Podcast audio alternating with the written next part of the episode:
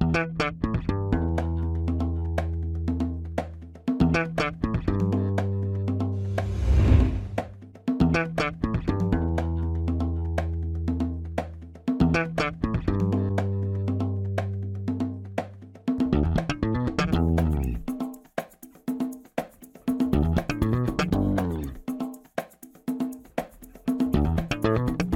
Este é o Tapa da Mão Invisível, podcast destinado àqueles que querem ouvir ideias que abalam sociedades e não são ditas na mídia tradicional. Bem-vindo, Paulo Fux. Tudo certo, Júlio? Tudo certo. Lá vou eu nos vender de novo com a mesma venda de sempre, né? Que o cliente já fica saco cheio, mas nós vamos falar de coisas que não são ditas na mídia tradicional hoje, com Foi. certeza. Isso com isso. certeza não é dito na mídia tradicional. Hum? Porque, poxa, deixa eu chamar o cara aqui para o nosso papo, né? Nosso convidado. Seja muito bem-vindo, César Melo. Eu agradeço aí o convite. Um abraço aí para a audiência aí. É, e queria começar dizendo que se você é de direita, se você é ANCAP, se você é libertário e não tem uma arma, você está sendo de direita, você está sendo ANCAP e você está sendo libertário errado. Boa! pá, pá, pá, já chegou dando um tiro. o, já Júlio, cheguei mesmo. o, Júlio, o Júlio se mudou para os Estados Unidos só para comprar arma mais fácil. Vai ter um... É, agora eu estou aqui nos States. Tava no, tava no Walmart essa semana. E daí no Walmart tem uma seção que vende munição. não achei a arma, não vi qual é a prateleira que tinha arma, mas Eles eu vi que tinha munição. Arma. Eles tinham arma é. antigamente no Walmart, não sei se tiraram. É, eu não vi no Walmart que eu fui aqui perto de casa, mas munição tinha, assim. E tinha, e tinha arminha de pressão, não sei como se chama no resto do Brasil, mas no Rio Grande do Sul chama de arminha de pressão, né? Aquelas arminhas de. Eu acho que o Brasil inteiro chama de arminha. Chama de, de arminha de pressão. Não vai se ofender. É, e, cara, e tinha de tudo que é tipo, cara. Tinha umas assim, daí ela, ela é vendida pela velocidade do chumbinho, né? uns negócios que devia matar, eu acho, cara, porque tinha umas velocidades muito altas, assim. Eu lembro que quando eu era criança, nos anos 90, tipo, crianças usavam essas arminhas de pressão e eu, tipo, depois que Sim, eu... eu atirava. É mega perigoso isso aí, né? Hã? Eu ganhei a primeira de aniversário do meu pai com 12 anos. É, é os anos 90 eram diferentes. Em formato de, em formato de rifle, assim, em formato de. Não sei se chama uma rifle. Pistola, era uma pistola. Pistola? pistola era meu Pô, isso eu nunca vi. Uma pistola. É bizarro. Ah, sensacional. Cara, o papo vai ser muito legal hoje, mas antes disso, vamos para os nossos avisinhos únicos iniciais.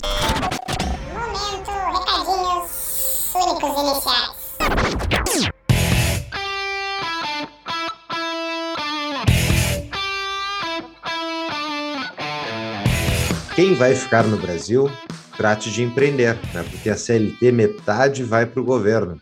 Então, se você quer ser empresário no Brasil, é bom ter uma boa contabilidade que saiba as regras e consiga te ajudar a não pagar o que não deve, a mais de imposto, né, Júlio? Então, Exatamente. Nós temos a DBI Contabilidade, que é a contabilidade do Tapa, a contabilidade da minha empresa também, e eles estão disponíveis no arroba DBI Contabilidade no Instagram ou no nosso site tapadamãoinvisível.com.br barra DBI, e é só procurar eles para tirar dúvidas e tal, eles são bem prestativos. E caso você contrate a DBI, é, ganha quatro meses de desconto, de isenção de honorários, caso você seja ouvinte do Tapa, e abertura da empresa também gratuita. Então procure eles. Exatamente. Mas se for sair do Brasil também, e quiser ser empresário no Brasil, que nem eu sou, pode contratar a DBI, porque é verdade. eu tenho empresa no Brasil, que é o Tapa, e sou estou fora do Brasil. Então, procurem a DBI para fazer business no Brasil. Isso aí.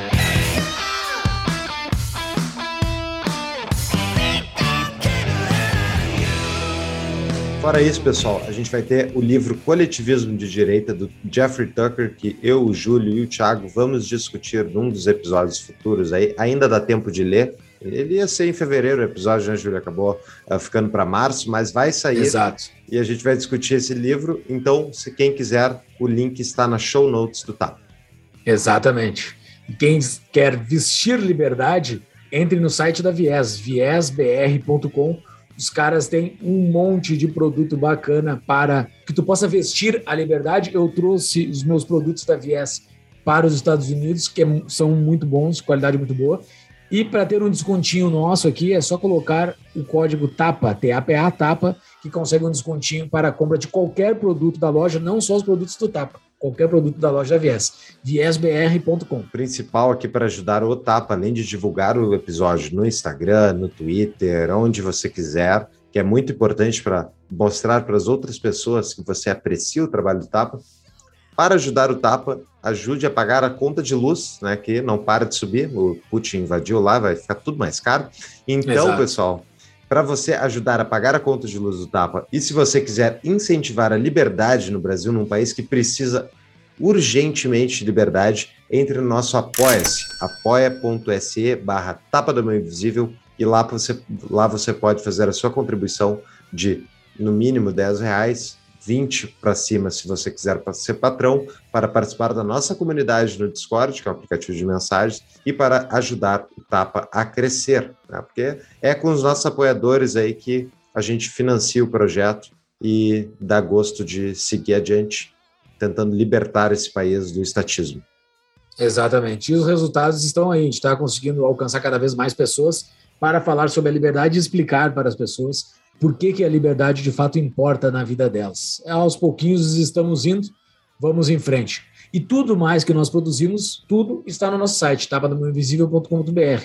Lá nós temos as show notes, que são todos os conteúdos que são falados num episódio, está lá na, no, no, link chamado episódios, estão as show notes de cada episódio, inclusive a desse episódio, os links dos nossos patrocinadores, os canais de WhatsApp e Telegram, que a gente sempre manda no sábado de manhã no WhatsApp e Telegram de todo mundo, quem quer receber o link do episódio.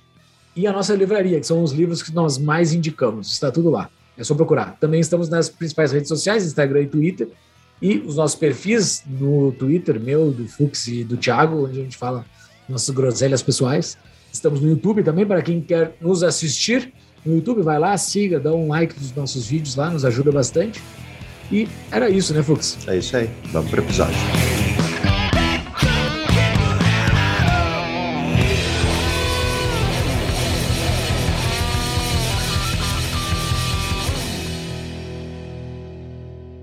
parte da nossa audiência já conhece o César Melo, porque o cara foi pedido demais para ser entrevistado pelos nossos patrões. Os patrões são bastante fãs do, do, do, do César, a gente vai explicar por quê. Mas para quem não conhece, vou apresentá-lo. César Melo, 40 anos, nascido em Curitiba. Acho que já viram pelo sotaque, o cara é de Curitiba, né? Nascido em Curitiba, cursou técnico em mecânica no Cefet e formado pela PUC do Paraná em Direito. Advogado especialista em Direito Público com mais de 17 anos de experiência. Tem relevante atuação nas redes sociais, seu canal do YouTube com mais de 60 mil inscritos e 7 milhões de visualizações. Instagram com mais de 20 mil seguidores, falando sobre legislação de armas, política e liberdade. Pré-candidato ao cargo de deputado estadual no Paraná, apoiado pelo movimento Pro Armas. Mais uma vez, cara, seja muito bem-vindo, valeu por aceitar o nosso convite. Fux, quer começar?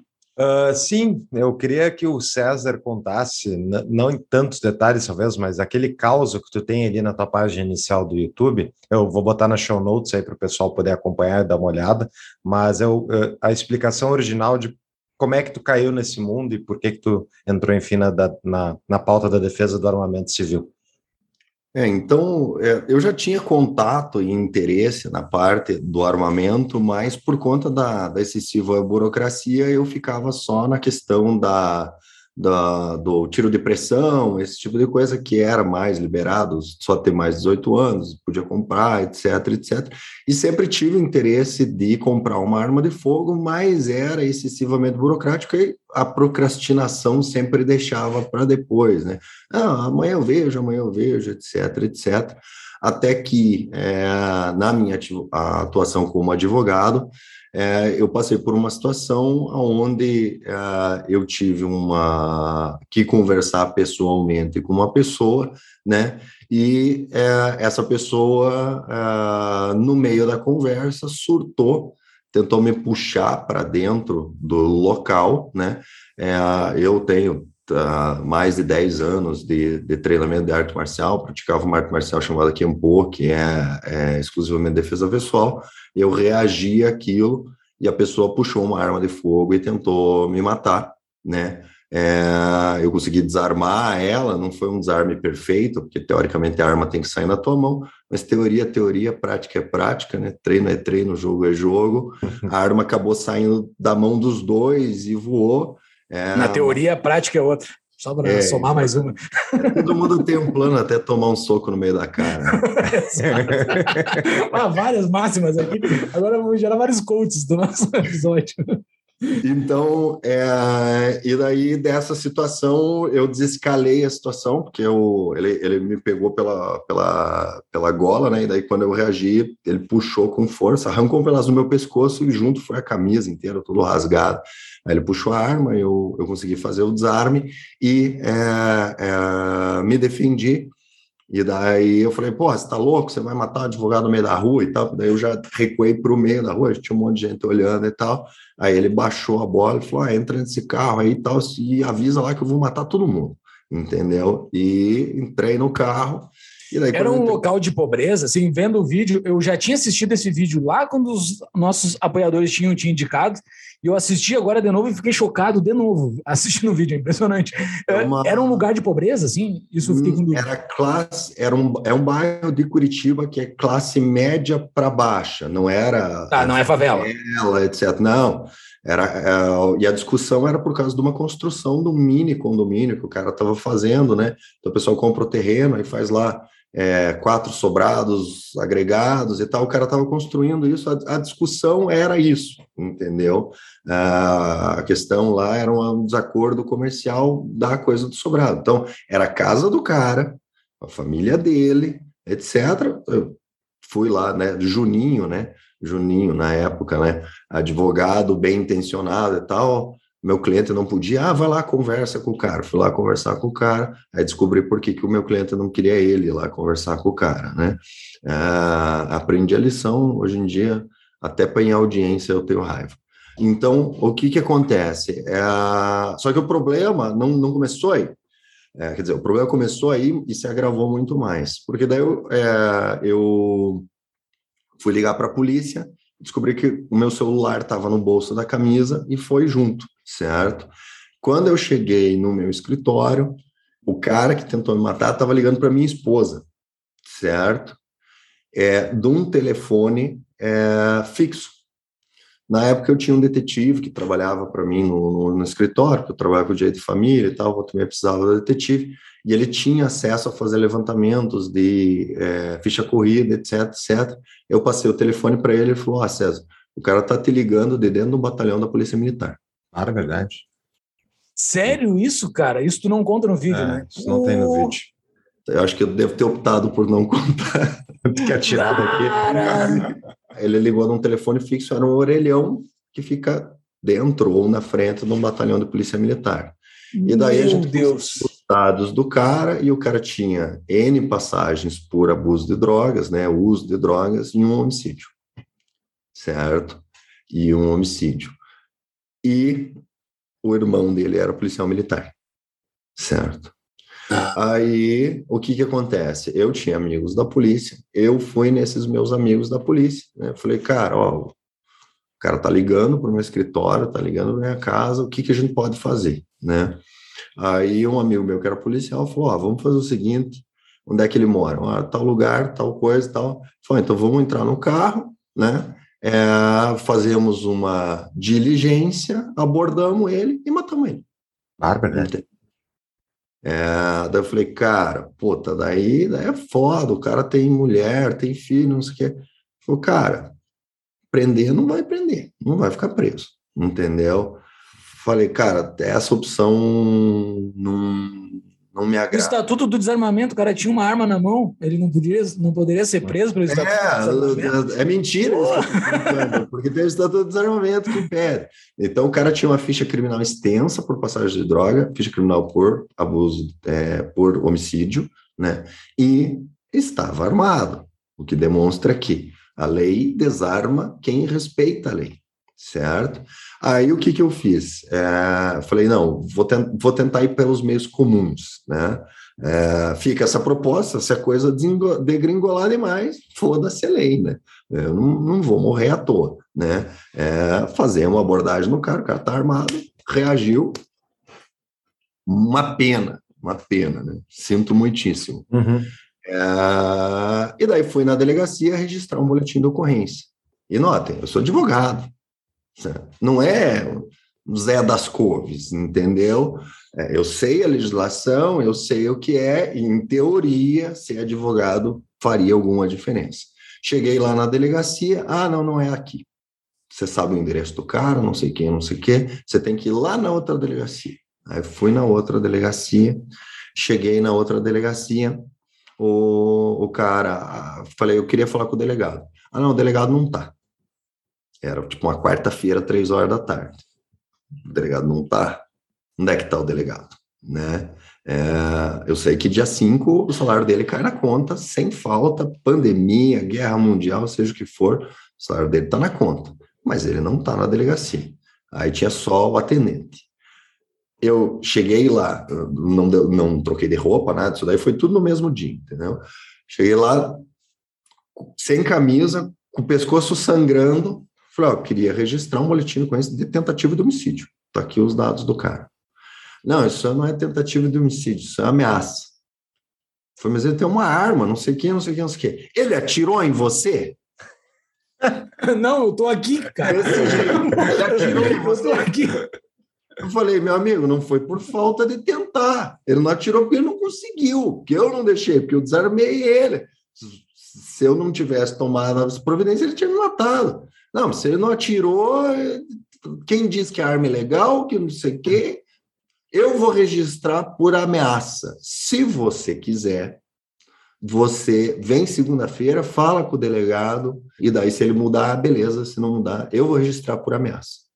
Falei, tá, e como é que fica os meus ferimentos? Aí eu vou te dar um, uma guia para você fazer o corpo de delito. Eu não sei qual é o, o, o, nível de ligação que vocês têm com o direito, mas é o seguinte: hum. pouco. Ameaça é um crime onde você é ameaçado por alguma coisa e a pessoa diz, eu vou fazer no futuro, certo? O que significa que um exame de corpo de delito é absolutamente incompatível com o crime de ameaça. é, mas faz sentido. Faz todo sentido. Então, boletim de ocorrência, o crime de ameaça, mas estou aqui a guia para você fazer o exame de corpo de delito. Entendeu? Exato. É uma coisa que não faz nenhum sentido. Como ele falou, vou registrar que você subiu para baixo. Entendeu? Aí fui lá, fiz o corpo de delito, o cara registrou e tal. Resultado disso, Porra nenhuma. Porra nenhuma. Não chamaram o cara para prestar depoimento, o boletim de ocorrência nunca andou. Eu recebi um e-mail dizendo que meu, meu é, corpo de delito estava disponível para retirada. Retirei o corpo de delito, é, não juntaram no processo nada, absolutamente nada. O Estado é, registrou o boletim de ocorrência para justificar o salário dos FUNSAS que trabalham na delegacia, mas de efetivamente resolver o problema, zero. Tá? A partir daí eu passei seis meses ou oito meses sendo ameaçado por esse cara. Ele ligava uma vez por semana. É, passei na frente da tua casa, falei com o teu, viu o teu carro tal e tal, estacionado tal hora. Ah, porque o cachorrinho, não sei quem, não sei quem, entendeu? Começando. E eu correndo atrás da documentação para comprar a arma de fogo. Aí fiz todos os testes, toda a documentação, deu uns oito meses, é, porque leva três meses para sair a autorização de compra, aí você compra, daí leva mais seis meses para sair o documento, para daí você tirar a arma da loja. Aí peguei a arma.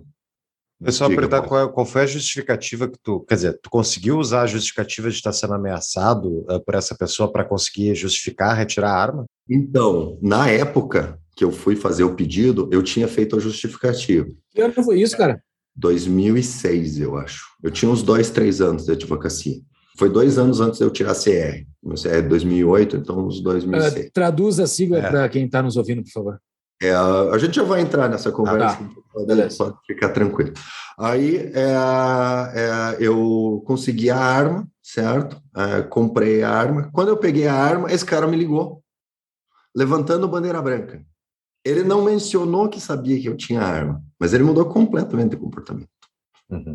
Ó, uhum. oh, César, eu tô te ligando para dizer que o problema está resolvido, que nós não. O cara, o cara da briga, não o teu cliente. O teu cliente sumiu disso tudo.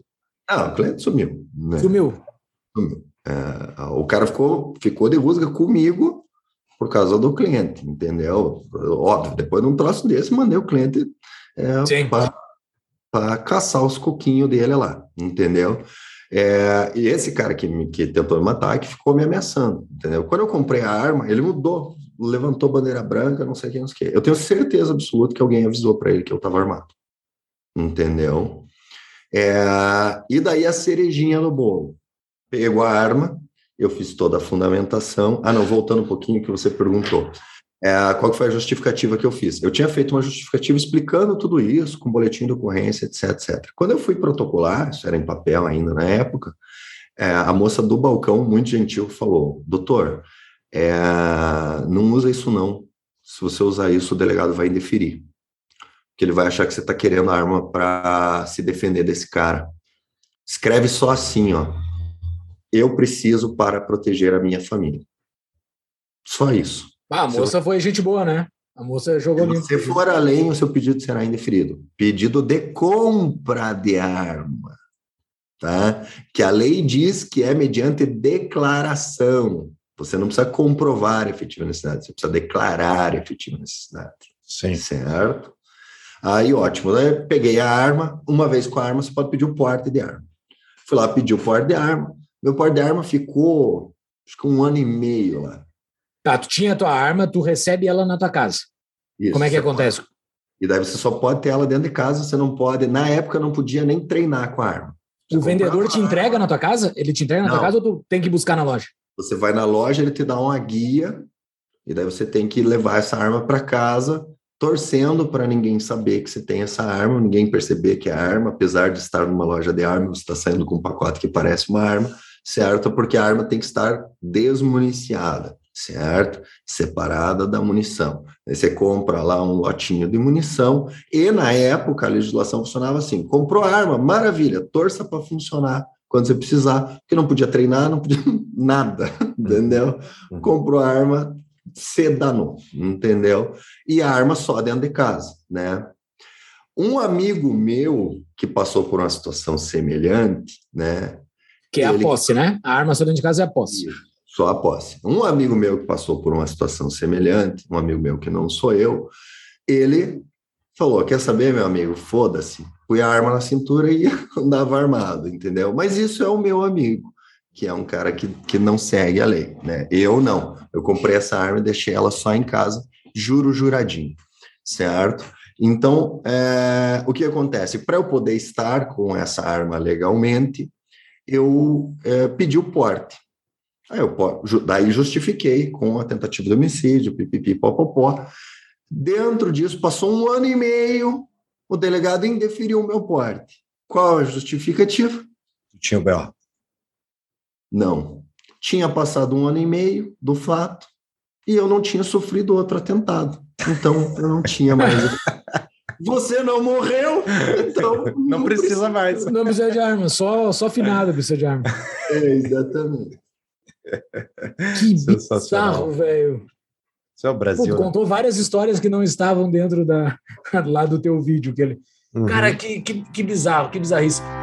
A gente tem um convite para fazer para você que é ouvinte do Tapa em parceria com a CapTable, que é a nossa apoiadora mais antiga e uma empresa que cresceu significativamente desde que a gente começou o Tapa, a gente lançou o Tapa Angels, que é um grupo de estudos, uma trilha educacional para quem vai investir em startups ou quer conhecer o mercado de venture capital. Tem um grupo que a gente está formando e para você se inscrever nesse grupo é só você entrar no nosso site. Qual é o site, Júlio? tapadamãoinvisível.com.br, tá lá na capa do site lá. É só entrar em Tapa Angels que você cadastra o seu e-mail. E quem é apoiador do Tapa vai ganhar desconto de 50% na semestralidade, que é um custo de 150 reais por semestre, exatos 25 reais por mês. E quem é patrão entra de graça. Então, mais um, uma do clube de benefícios do Tapa da Mão Invisível, né, Júlio? Exatamente. Explicando o procedimento esse para retirar uma arma, né? A gente já entrevistou o Benê Barbosa aqui, a gente conversou bastante sobre mais sobre as fundamentações, mas o procedimento para tirar essa arma, o que, que é esse CR, assim, o que, que é, o que, que é essas, é, então, a burocrata do negócio? Passando a informação um pouco. Esse amigo meu, que não sou eu, certo? Ele queria saber se a arma dele funcionava. Então ele se filiou num clube de tiro e tal, E nesse clube de tiro, se você tivesse o registro da arma, eles permitiam você entrar com a arma lá, né? Então, esse meu amigo achou uma jurisprudência do STJ que dizia que se a arma não tivesse apta para disparo, não era crime de porte legal e tal. Então, ele desmontava a arma, levava a arma desmontada, sem munição, e levava essa jurisprudência do STJ para caso fosse abordado, tentar se livrar, entendeu? E daí ia no clube de tiro e a, atirava é, com essa arma, depois voltava para casa com ela desmontada. Até que chegou num ponto, em 2008, coincidentemente na mesma época que eu, o dono do clube de tiro falou: Ah, César, ah, tá tendo fiscalização. Aliás, a Carlos, né? O nome desse meu amigo é Carlos. Ó, oh, Carlos, está tendo fiscalização. A gente não pode mais permitir você vir com a sua arma atirar, porque essa arma é do Sinarme e teria que ter uma guia específica para treinar. Só que a Polícia Federal, apesar de estar previsto na lei que eles devem emitir essa guia, não, não emitem. Por que não? É, porque não há punição para funças que descumprem a lei. Feito isso, o que acontece? Meu amigo me avisou e ele falou: Ó, oh, César, tem uma outra opção que é você tirar o CR, que é o Certificado de Registro do Exército, onde você se cadastra como um atirador esportivo. E daí o atirador esportivo, a arma dele a princípio não pode ser usada para é, defesa pessoal, né? Ela é para o esporte, ou para a caça, ou para o colecionamento, que é o CAC, né? Caçador, atirador e colecionador. Só que daí você tem direito a ter uma guia que te permite transportar essa arma para os treinamentos. E daí, se você quiser também se filiar ao clube lá, você pode tirar o teu CR, e daí, com essa arma, você não, não teria esse problema que eu tenho de ter que andar com uma arma em tese ilegal, né, e não poder atirar com a própria arma certo? Eu frequentava o clube, mas usava exclusivamente a arma do clube, esse meu amigo aí que cometia crime, não eu, certo? Então, é, é, esse meu amigo deu a ideia, aí eu também tirei o CR, certo? E daí passei, a, em 2008, a ter o certificado de registro de atirador, e daí as armas que são compradas no sistema do Sigma, que é do CR, ela tem essa guia, que é uma guia, é, vamos dizer assim, universal, entendeu? Então, eu tenho a, eu tenho o CR, que mostra que eu sou atirador, eu tenho o CRAF da arma, que mostra que a arma é minha, e eu tenho uma guia que me permite transitar com essa arma para fazer os meus treinamentos no, no clube, etc, etc, tá? Até 2017, a arma tinha que ser transportada desmuniciada, separada da munição. A partir de 2017, surgiu a portaria 28, que passou a permitir que exclusivamente quando você está se deslocando para o treinamento, você pode municiar a arma para você se proteger. E esse direito é dado é dentro da lógica que o exército entende que a arma é dele. Ele te empresta para você praticar. Então, essa é a permissão de você andar armado com essa arma é, efetivamente municiada, não é para você se proteger, é para você proteger o acervo, certo? Para evitar que os bandidos levem a arma que, ao, ao fim e ao cabo, pertence ao exército. Eles consideram que pertence a eles, entendeu? Ah, entendi. Tá, e daí o cara que tem o CAC, então, tu não pode fazer uma autodefesa. É, de, se der um BO na tua casa, entra um cara e tu atira no cara tendo só o CAC, tu não poderia é, ter usado a arma.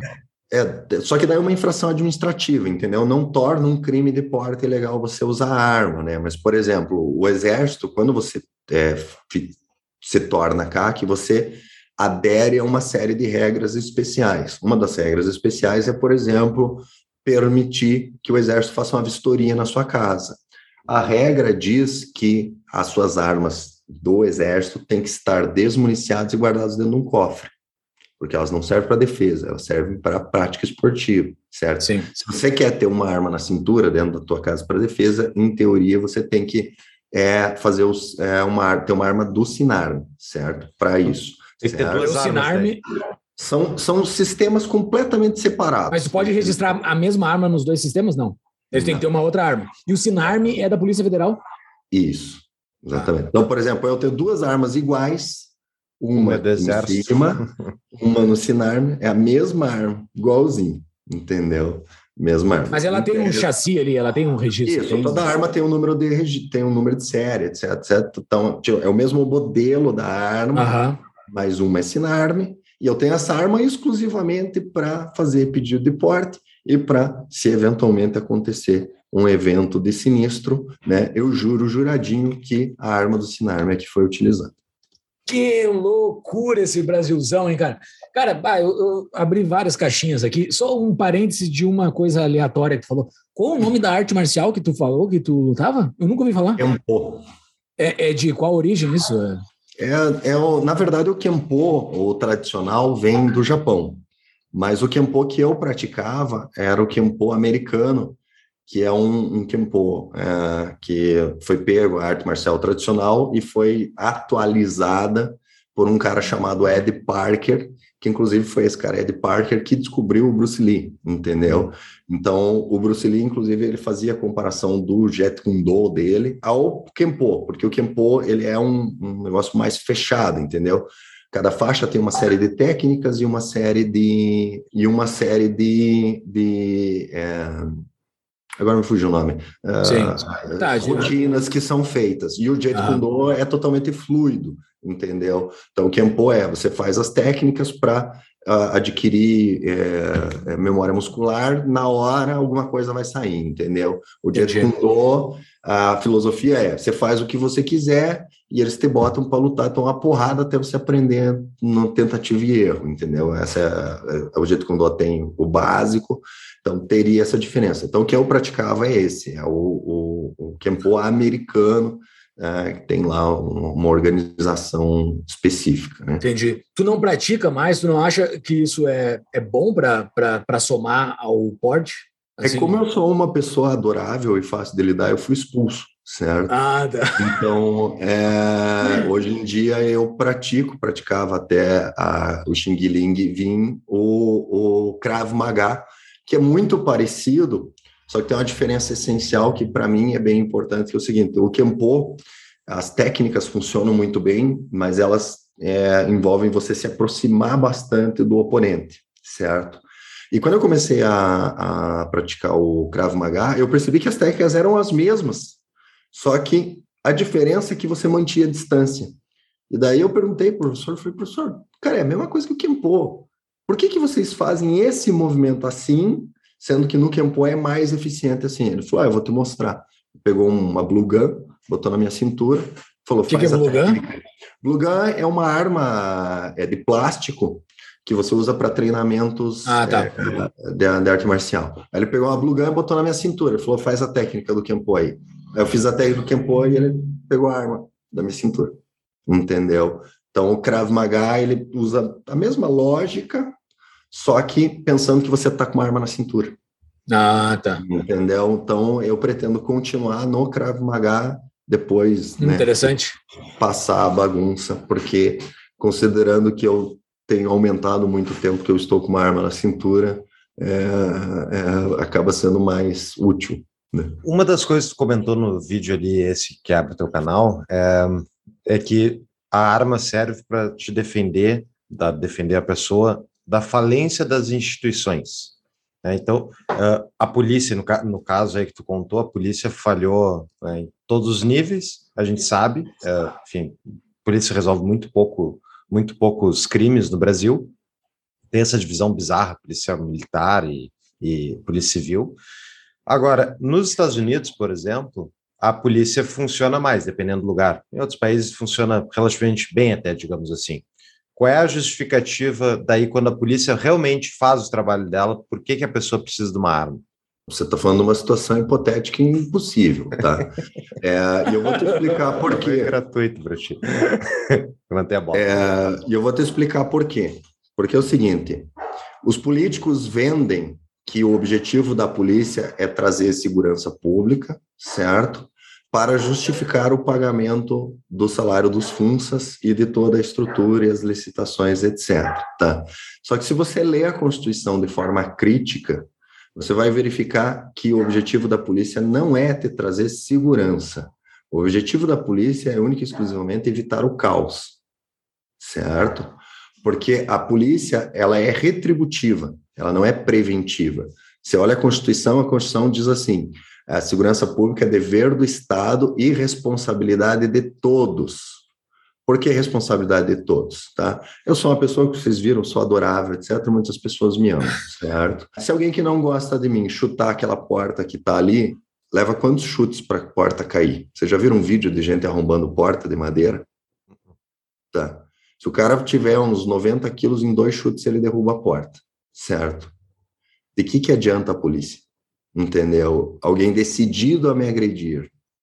A única coisa que impede é um portão que tem ali na frente e a porta ali, entendeu? O que vai impedir uh, esse cara é o fato de que eu tenho uma Jericó com 15 munições na minha cintura agora, certo? E o que vai impedir ele é. Sim. É isso que vai impedir. Para quem não está vendo no YouTube, ele fez um movimento de apontar uma arma para a porta. É, isso, é, isso é interessante, tanto que, e, isso é a mais pura verdade, porque é aquilo, se tu fores assaltado na rua, morto na rua, que é teoricamente do Estado a responsabilidade de cuidar, tu não pode processar o Estado por não ter provido a segurança para aquele local. É tipo, isso é a prova cabal de que a polícia não serve para prevenir crime. Esse é o fundamento. Esse é o fundamento. Né? Essa é a prova. O objetivo da polícia é evitar o caos completo, uhum. certo? Não é, é, garantir a sua segurança. É por isso que, se você, é, por exemplo, faz um pedido de porte, é negado, e você sofre o atentado que você falou que você ia sofrer e morre, você não pode processar o delegado. Entendeu? Sim, é bizarro. É, e por, qual é a tua leitura? Assim, uh, claro que a gente vai entrar filosofia, história, num monte de coisa, cada um tem a sua leitura, mas uh, me diz qual é a tua. Por que, que o Brasil é, uh, é era e está tá diminuindo, mas tão anti-armas, tão anti-defesa pessoal? Qual é a tua Brasil, leitura? Brasil não é anti-armas, tá? Okay. Quem é anti-armas é a classe dominante, tá? e eles são anti-armas porque eles precisam ser anti-armas, tá? O problema da arma, é, pegando esse exemplo que eu acabei de dar, é que ela aumenta o custo da violência, tá? Então você veja bem, eu não sei, Paulo, você tem arma aí? Não. Tá, você não tem, certo? Então, o custo, por exemplo, de matar o Paulo é unicamente eu, eu passar na Casa China, comprar uma faca tá? Ter 90 quilos, que é o peso mínimo para eu chutar a porta dele, entrar na casa dele e matar ele, certo? Esse é o custo da violência do Paulo. Ter capacidade física de chutar a porta dele e uma faca na casa China, certo? O custo da violência de matar o César é extremamente maior, uhum. certo? Porque se o cara vier aqui e chutar a minha porta, ele está cometendo suicídio, uhum. certo? Ele vai precisar de uma equipe maior, de um planejamento maior, olhar um horário maior, certo? Vir com mais gente, certo? E pagar mais para essas pessoas, porque dificilmente todos sairão ilesos dessa tentativa de homicídio. Então, o custo de matar o César é absurdamente mais elevado de, do custo de matar o Paulo, pelo simples fato de que o César está com uma jericó na cintura, uhum. certo? Então, as classes dominantes eles precisam do desarmamento para manter o custo da violência baixo, certo? É, porque no fim das contas, ao fim e ao cabo, qualquer ordem que é dada, ela só é dada e ela só é cumprida porque existe ao final a ameaça de alguém a invadir a sua casa armada e te matar, certo? Então vamos pegar o ciclo completo. É, você me deve 10 mil de imposto. Beleza, não vou pagar que, que ele pode fazer? Entra com uma execução fiscal e penhora o meu carro. Ele vem buscar o meu carro, certo? Eu digo, não vou entregar, certo? Ah, ele vem com reforço policial. Eu digo, não vou entregar e vou resistir com o uso de força letal. Isso ele, tu provou agora, um advogado provou aqui que imposto é roubo, tá? Ele provou exatamente, exatamente. agora aqui nessa sequência que imposto é roubo. Para quem diz que imposto não é roubo, isso é a prova que imposto é roubo. Então, na prática, é, eu pago os 10 mil reais porque eu tenho que estar disposto a pagar com a vida para não ser cobrado nesses 10 mil reais, entendeu? E isso parte desde um real, certo? Então, o que acontece? Você veja bem, na questão do imposto, na questão dessas coisas que a nossa sociedade ainda entende como justificável, né? Você consegue convencer a pessoa com argumentos que aquilo é legítimo, certo? O fato das pessoas estarem armadas ou não é irrelevante. Por quê? Porque um homem armado, ele não pode ser obrigado, ele tem que ser convencido. Se ele consegue convencer, tudo bem. Agora, a gente viu nesses últimos dois anos coisas completamente sem lógicas, que não tem argumento para defender, pelo simples fato de que o, o debate é interditado. O argumento é tão merda, mas tão merda, que o cara tem que te proibir de fazer pergunta, certo? Mas a regra vale e a regra está sendo obedecida. Por que, que ela está sendo obedecida? Porque o custo de implementar a regra é zero. E por que, que é zero? Porque vocês são um bando de trouxa desarmado. Sim, sim. Ah, peraí, peraí. Explica melhor esse, o que, que é o, dessa, desses últimos dois anos aí, o que, que é que aconteceu, para a gente por exemplo, isso. Por exemplo, é obrigatório que todo mundo use máscara. Em teoria, seguindo a lei, pelo menos eu e você, Paulo, tinha que estar tá fazendo entrevista de máscara. Hum. Certo? Não, tá. Você vai na academia, é obrigatório Sim. usar máscara. Por que, que é obrigatório usar máscara? Por quê? Porque o custo para você obrigar alguém a usar máscara, o que, que é? É um guarda municipal desarmado é, com vontade de te dar porrada. Entendeu? Esse é o custo. Por quê? Porque você está desarmado. Tua capacidade de resistir a um guarda municipal desarmado, sendo uma pessoa um pouco maior, com é, é, um pouco mais de força física, um pouco de treinamento em artes marciais. Inclusive, tem um vídeo circulando aqui no, no, no, no WhatsApp de um cara, é, um cara loucão lá no, no, no, na praça aqui de Curitiba, lutando capoeira com. Tem pelo menos uns 10 guardas municipal ali entendeu? e os caras não conseguem segurar o cara, o cara no meio da praça dando rabo da raia e não sei o que, não sei o que, não consegue. Isso torna claro, apesar de ser engraçado, ele torna claro esse meu argumento do custo da violência, entendeu? Porque o cara é loucão, o cara é um noia, mas ele luta capoeira. Tá evidente que ele luta capoeira, e ele luta bem capoeira, uhum. entendeu? Uhum. Dez guardas municipal não conseguem pegar o cara.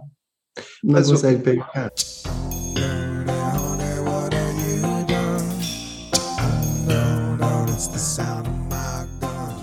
Vamos pegar os Estados Unidos, que é um país mega armado. Eles impuseram mandato de máscara, impuseram lockdown, e foi, e tipo, o pessoal esperneou, mas ficou em casa. Quem, a única pessoas que puderam sair de casa era quem tá fazendo protesto pelo Black Lives Matter, mas esses aí daí é exceto, outra Exceto nos estados onde as pessoas estão extremamente armadas. Texas a Flórida, a Flórida foi uma mudança de posicionamento do Ron DeSantis depois de um mês de pandemia, mas o Texas foi, pá, foi no final do ano passado, foi um pouco, não, foi depois de um ano e meio de pandemia, eles aplicaram o mandato de máscara. Eles aplicaram, mas a, era efetiv, efetivado, entendeu? Porque uma coisa é a lei estar lá, outra coisa é a lei pegar, entendeu? Quando que o mandato caiu? Provavelmente quando o convencimento deixou de valer e eles precisaram começar a impor, entendeu? Ah, o meu argumento é o seguinte: não é impossível que seja imposto. Uhum. A questão é que aumenta o custo, certo? Então, por exemplo, é, no Brasil, nos Estados Unidos tem um fenômeno que não tem no Brasil que se chama swatting. Uhum. O que, que é o swatting? O SWATing é você avisa que tem um cara maluco com arma e eles mandam uma equipe da SWAT. Quanto que custa enviar uma equipe da SWAT? Entendeu? Aqui no Brasil você manda um guarda municipal desarmado. Vai lá, meta porrada no cara, entendeu? O cidadão vai fazer o quê, meu amigo? Fazer o quê? Uhum. Não vai fazer nada, vai apoiar, entendeu? O que é diferente, por exemplo, por exemplo, aqui no Brasil, se você tem uma questão de briga de, de, de casais, entendeu? Eles perguntam: tem alguém armado? Entendeu? Por que, que eles fazem essa pergunta? Para decidir a equipe que eles vão deslocar. Entendeu? Se for, ah, tem arma, eles mandam uma equipe especializada, certo?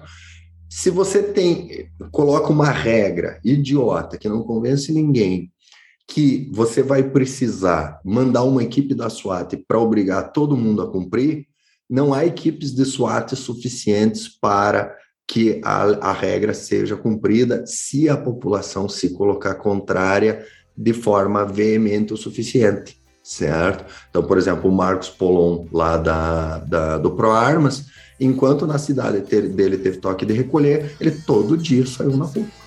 Uhum. Entendeu? É, Uma câmera na mão.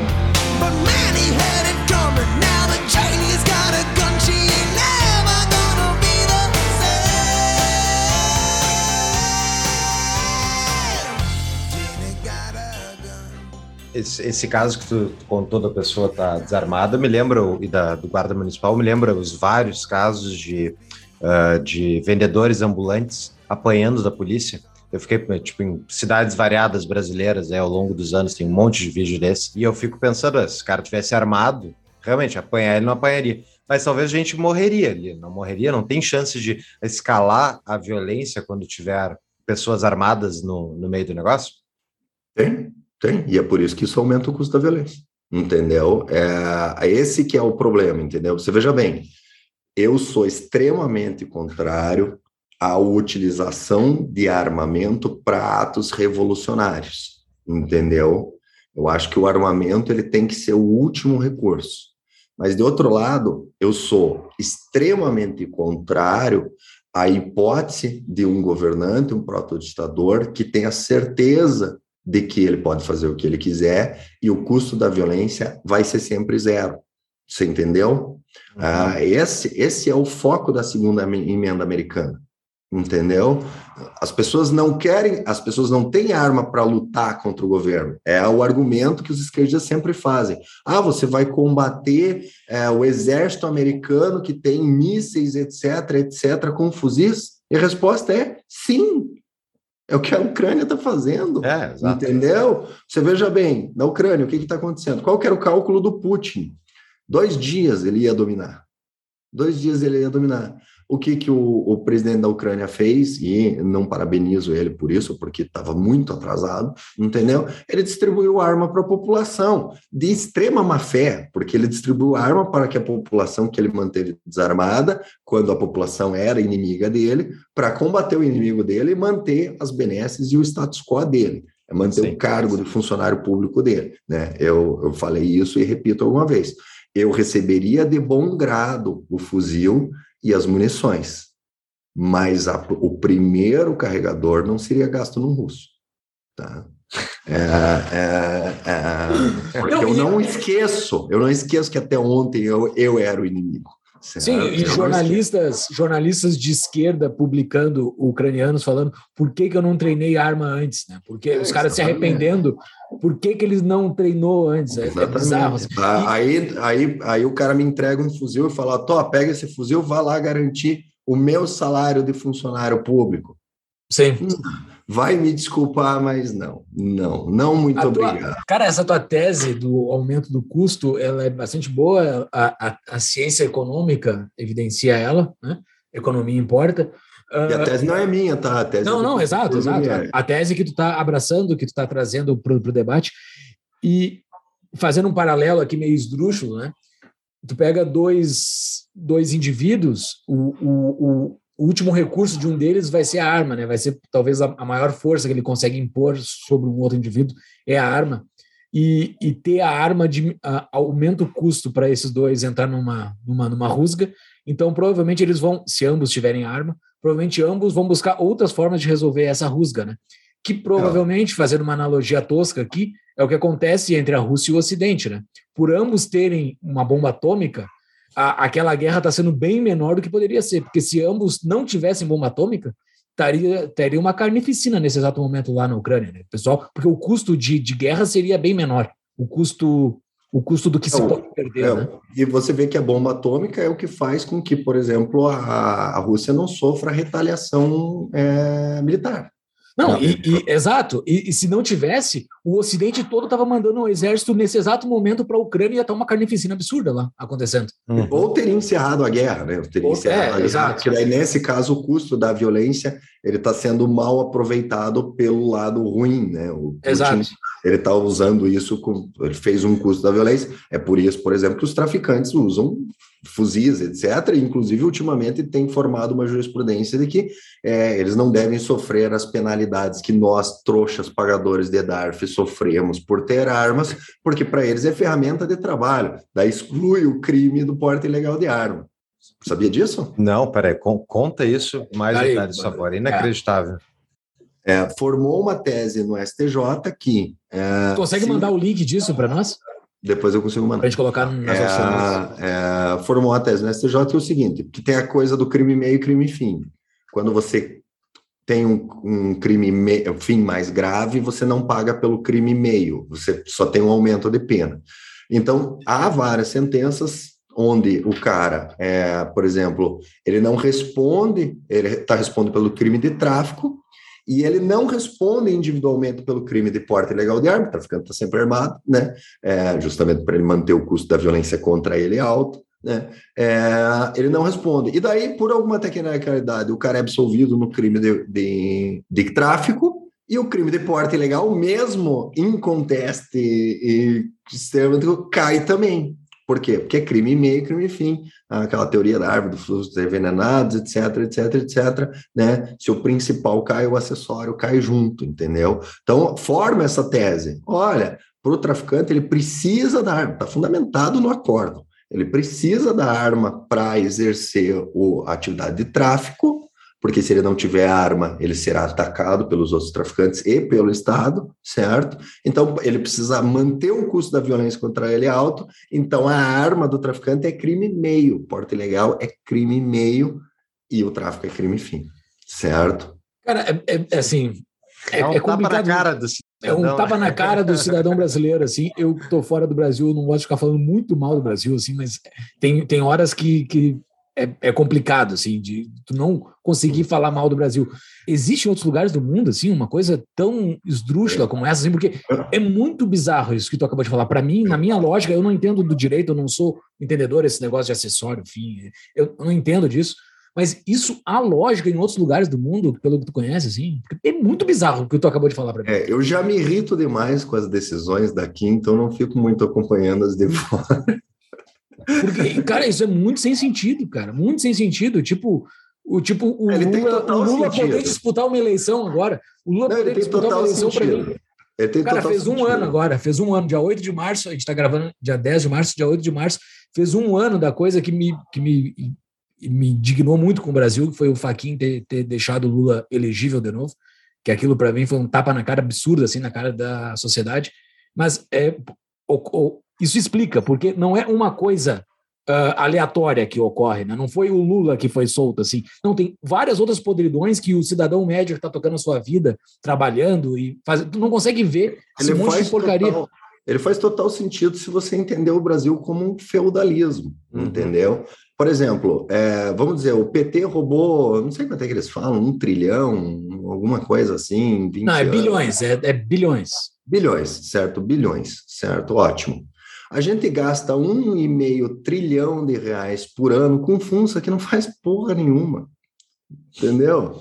Hum, é. é, é, isso que eu não entendo. O brasileiro está preocupado com o Lula que roubou dinheiro para gastar com puta pino e iate, entendeu? Sendo que quando ele vai numa repartição pública, tem um cara que ganha 17 mil reais, olha para a cara dele e fala assim: não, isso é ameaça, toma aqui o teu corpo de delito. Uhum entendeu? Onde você tem. É, o cara sofreu uma tentativa de homicídio, teria que ter polícia militar, polícia civil, delegado, juiz, etc., todo mundo envolvido, todo mundo recebeu seu salário em dia, invariavelmente. E qual foi a, a minha solução? Comprar uma arma, né? É, e no caso do meu amigo que passou pela mesma situação, ficar com essa arma na cintura correndo o risco de ser preso. Entendeu? Por quê? O que, que resolveu? Resolveu o fato do seguinte: meu amigo, do Estado eu não tenho medo, mas de 15 munição ponta oca, aí a história muda de figura. É interessante isso, porque são as, as instituições brasileiras, né? Vai entrar na economia, tem economia institucional e tal, e um bando de economistas defendendo as instituições, e realmente, assim, um país com instituições sólidas geralmente é muito melhor, é, geralmente é melhor do que um país sem instituições boas. Só que a questão é que o Brasil tem instituições que funcionam para a lógica de proteger a instituição. São todas instituições extrativistas e tipo, e muitas vezes tem um cara, tem um percentual, eu não sei quantos, né, de funcionários públicos são bons. Eles estão enfiados dentro desse sistema onde eles é, são a minoria. É, Paulo, não, não, não, não, não, eu, eu discordo de você. Tá. Funcionário público bom, dedicado, que não se encosta, que faz valer o seu sal, é a maioria, tá? Uhum. Sou eu que dou azar e toda vez que eu preciso eu sou atendido por um FUNS, entendeu? Mesma coisa que você, Paulo. É que você deu azar. Todo mundo é bom. Todo mundo é É você que dá, você que é azarado. Ah, tô com dois azarados aqui, então. É uma questão de incentivos. É uma questão de incentivos. Incentivos do, do funcionalismo público, seja no Brasil, seja nos Estados Unidos, ele é contrário ao incentivo de mercado. Ele não premia justamente mérito e entrega. Pessoal, agora eu queria entrar para ti da, na parte da discussão Tu comentou também no teu vídeo uma coisa que eu achei eh, bem interessante, que é esse cara ali que te ameaçou, que o caos inicial aí, ele tu comentou, falou, chamou ele de maluco e tal. E que existe uma zona cinzenta, né, entre uh, de pessoas que transitam entre o certo e o errado, elas estão ali no meio, de em quando elas estão certas, em quando elas estão no errado, mas que tem um percentual da população que realmente é né, tem essas características aí de sociopata ou coisa do tipo. A minha pergunta para ti é: tendo um sistema onde está todo mundo liberado o armamento, tipo, eu entendo super entendo a lógica e não me confundo com uma desarmamentista. Eu sou pró defesa individual e a pessoa tem o direito de se uhum. defender. Agora, uh, tentando visar o advogado do diabo aqui. Num cenário onde está todo mundo com possibilidade de se armar, tu vai ter malucos que nem esses que estão transitando na zona cinzenta que vão estar armados e, inclusive, podem fazer danos, que nem o caso dos Estados Unidos, tipo em locais uh, públicos, onde mesmo o cara estando com uma arma, no caso aquela de Las Vegas, acho que é o, é o mais chocante desse, que é o cara pegou um quarto num hotel, tinha um festival embaixo, e ele metralhou uma, uma multidão, né, vários andares abaixo. Mesmo se tivesse armado, não tinha o que fazer. Então, tipo, como é que é a resposta para isso? Porque, ao meu ver, é esse o grande uh, perrengue com o cidadão médio que não acredita que os, uh, o indivíduo tem direito de se defender com uma arma. A forma correta de encarar isso é aquele problema que não tem solução, solucionado está, entendeu?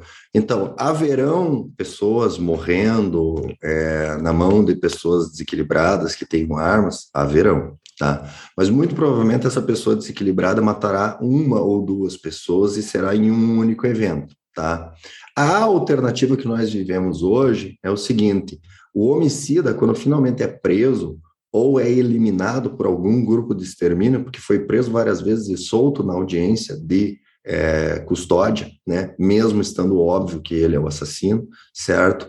É, é infinitamente inferior é, o número de vidas que serão salvas, certo? E a gente tem dados estatísticos para corroborar isso. Por muito tempo, a, foi levantado por cientistas, né, Agora, é, efetivamente, eu se fosse cientista hoje em dia, se alguém me perguntasse o que eu faço da vida, eu diria que eu, que eu era puta, porque hoje em dia falar que é cientista deve estar por uma vergonha do caralho. Então, é, é, o que, que os cientistas diziam? Que cada, para cada 1% de arma, aumenta 2% o número de homicídios, certo? A gente teve um aumento no número de armas legais registradas no Brasil que ultrapassa as escalas, entendeu? Como era um mercado muito reprimido, deve ter aumentado mais de mil por cento, etc, etc, etc, certo? Só de CACs a gente passou de é, 80 mil, o número do meu CR era 80 mil, quando começou o Bolsonaro, acho que o número mais alto era 120 mil para 600 mil, Cada CAC tem em média umas quatro armas, porque o cara compra um revólver, uma pistola, uma arma curta de alma raiada, uma arma curta de alma, de alma lisa, né? Então, uma 12, um 22, uma pistola e um revólver, certo? Tem quatro armas. Então, 600 vezes 4, me perdoe a matemática, passa dois, bastante dois de um milhão. E o número de homicídios com arma de fogo caiu, se eu não me engano, mais de 30%. Certo? Então, esse fato científico tá, é, foi destruído pela realidade, certo? E o que, por que, que isso diminuiu, né? É, segundo a Globo, é a profissionalização dos bandidos, tá? Esse argumento é ridículo, cara. Eu digo que não. não? Eu digo Deixa eu ouvir, eu não conheço, eu não conheço o argumento. Tá. O argumento é o seguinte: ah, os bandidos se tornaram profissionais e estão matando menos, certo? É, os traficantes ficaram mais profissionais e não estão matando tanto. Tá? É um argumento ridículo, mas que pode ter um fundo de verdade. As pessoas reagem a incentivos, certo? Sim. Antes o povo estava totalmente desarmado. A chance de você encontrar alguém armado na rua, ou era polícia, ou era bandido, mas sempre, sempre existe um certo eu não sei vocês, mas eu, eu vejo um policial, eu sei na hora que o cara é policial. Né? Policial tem jeito de polícia, anda com o polícia, fala com o polícia, senta com Pior. o polícia, se veste com o polícia. Né? Os bandidos também sabem identificar, certo? Então, o que acontece? Agora a gente tem polícia, bandido e cidadão armado, certo? E há um fundo de verdade lógico nisso, que é o seguinte: Foi adicionado um fator a mais, de surpresa. Aqui em Curitiba, a gente tem a gangue do Rolex, certo? Ela tinha cinco membros, agora ela tem três. Por quê? Porque dois morreram na mão de CAC, certo? Foram assaltar, o cara era CAC. Não tem conversa né? Ele fez os furos. Tá, mas o argumento não tem sentido porque o argumento é causa e não é, é consequência e não causa, né? Eles se não, profissionalizaram mas... porque as pessoas têm mais armas. Isso, é, ah, não, okay. é o argumento, entendeu? Falta, falta a causa. Eles, eles se profissionalizaram, mas no, da, lá no G1 lá que eu vi, não falava que a população estava mais armada, por isso que eles se profissionalizaram. Eles falaram que se profissionalizaram não, não, porque, não, é, porque é, se, se sedimentou mais é, uh, as brigas parte, entre eles. É, essa parte é uma hipótese que eu estou levantando, entendeu? que, que faz, ninguém levantou. Faz mais sentido. Mas que se for verdadeira, se for verdadeira, ela com certeza vai ser é, sonegada da informação, entendeu? Então a questão é a seguinte: qual foi o incentivo para os bandidos se profissionalizarem e pararem com vida louca, né? Se transformarem?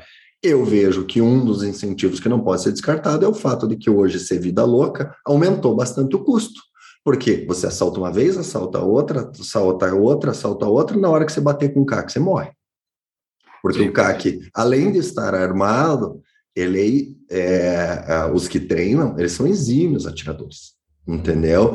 Um, um, policial, em média, ele dá 50 tiros por ano, entendeu? Um CAC como eu, eu vou num clube de tiro, eu dou 200 tiros, 300 tiros, dependendo de como eu tô com a minha máquina de recarga disponível, se tem insumo, etc., que daí diminui o custo, eu dou 500 tiros, entendeu? Ou seja, eu dou mais tiro num dia do que um policial dá no final de semana inteiro. Cara, a carreira inteira.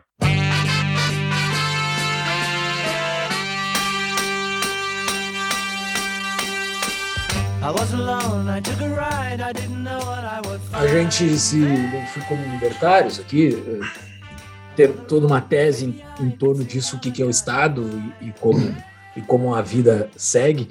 E tu, pelo jeito, tem uma, uma, uma, uma posição sobre uh, frente ao Estado semelhante à nossa, assim, uh, ao teu entendimento de Estado. Quando eu li o teu currículo lá no início, te diz, diz que tu é candidato a pré-candidato a deputado estadual, né? Hum. Primeiro, assim, tu acha que o Estado tem alguma solução por dentro, tá? E, e segundo, o Brasil com, esses, com essa centralização toda em Brasília, tudo, tudo que é regra que importa está em Brasília, o que, que adianta um defensor de armas ser um deputado estadual? É, esse, esse é um ponto que eu vejo que eu discordo bastante de, de, uma, de uma certa quantidade de liberais que querem se excluir totalmente do Estado, acham errado isso, que é o seguinte, é a diferença entre adianta e resolve. Okay. Certo? Ah, eu vejo que falta clareza nisso. As pessoas perguntam o que, que adianta, entendeu? E elas estão perguntando, como, é, querendo dizer o que resolve. Resolve o cara se candidatar e ganhar? Não, não resolve. Adianta adianta, adianta muito. Por exemplo, hoje praticar tiro é extremamente caro, certo? Eu estava fazendo um, um, teste aí, uma prática, eu fui lá, é, eu não tenho munição de 38, eu precisava treinar com 38 e eu precisava pagar a munição do clube. Eu gastei 500 reais num treino, certo? Por quê? Porque o IPI da munição é lá em cima, entendeu? Sim, sim. Um clube de tiro tem uma, uma caralhada de burocracia para abrir, entendeu? Tem que ir lá conversar um milhão de vezes, não sei quem, não sei quem, não sei quem, não sei quem. O que, que um deputado estadual pode fazer? Por exemplo, um, um projeto de lei que eu quero colocar, tá? A polícia, hoje em dia, ela opta por ignorar maconheiros, certo? O cara tá fumando maconha no meio da rua, na praça, não sei quem, não sei quem, a polícia passa e ignora o cara, tá? Não sei se vocês sabem, mas o, o, uso de drogas não é crime, mas todos os verbos que você realiza para conseguir usar a droga são crime. Ter consigo, portar, etc, etc, etc. Foi despenalizado, não foi descriminalizado. Então é o seguinte, eu, particularmente, não gosto de maconheiro. Não gosto, não gosto, certo? Eu não quero que frequente comigo no stand de, de tiro quem usa maconha, tá? É, a burocracia está aí, a burocracia existe. Eu faço questão que se a polícia passar é, é, na rua e ver um cara usando maconha, eu faço questão que a polícia pegue ele, leve para a delegacia, registre o boletim, ele seja processado por isso, não vai sofrer pena nenhuma, mas CR ele não tira. Mas CR ele não tira. Certo? Qual que é o meu projeto para resolver o problema dos CACs e fazer a minha vingança pessoal com maconheiros, certo? Existe uma lei que permite. Tem uma implicância aí com os maconheiros? Tem, tem, tem.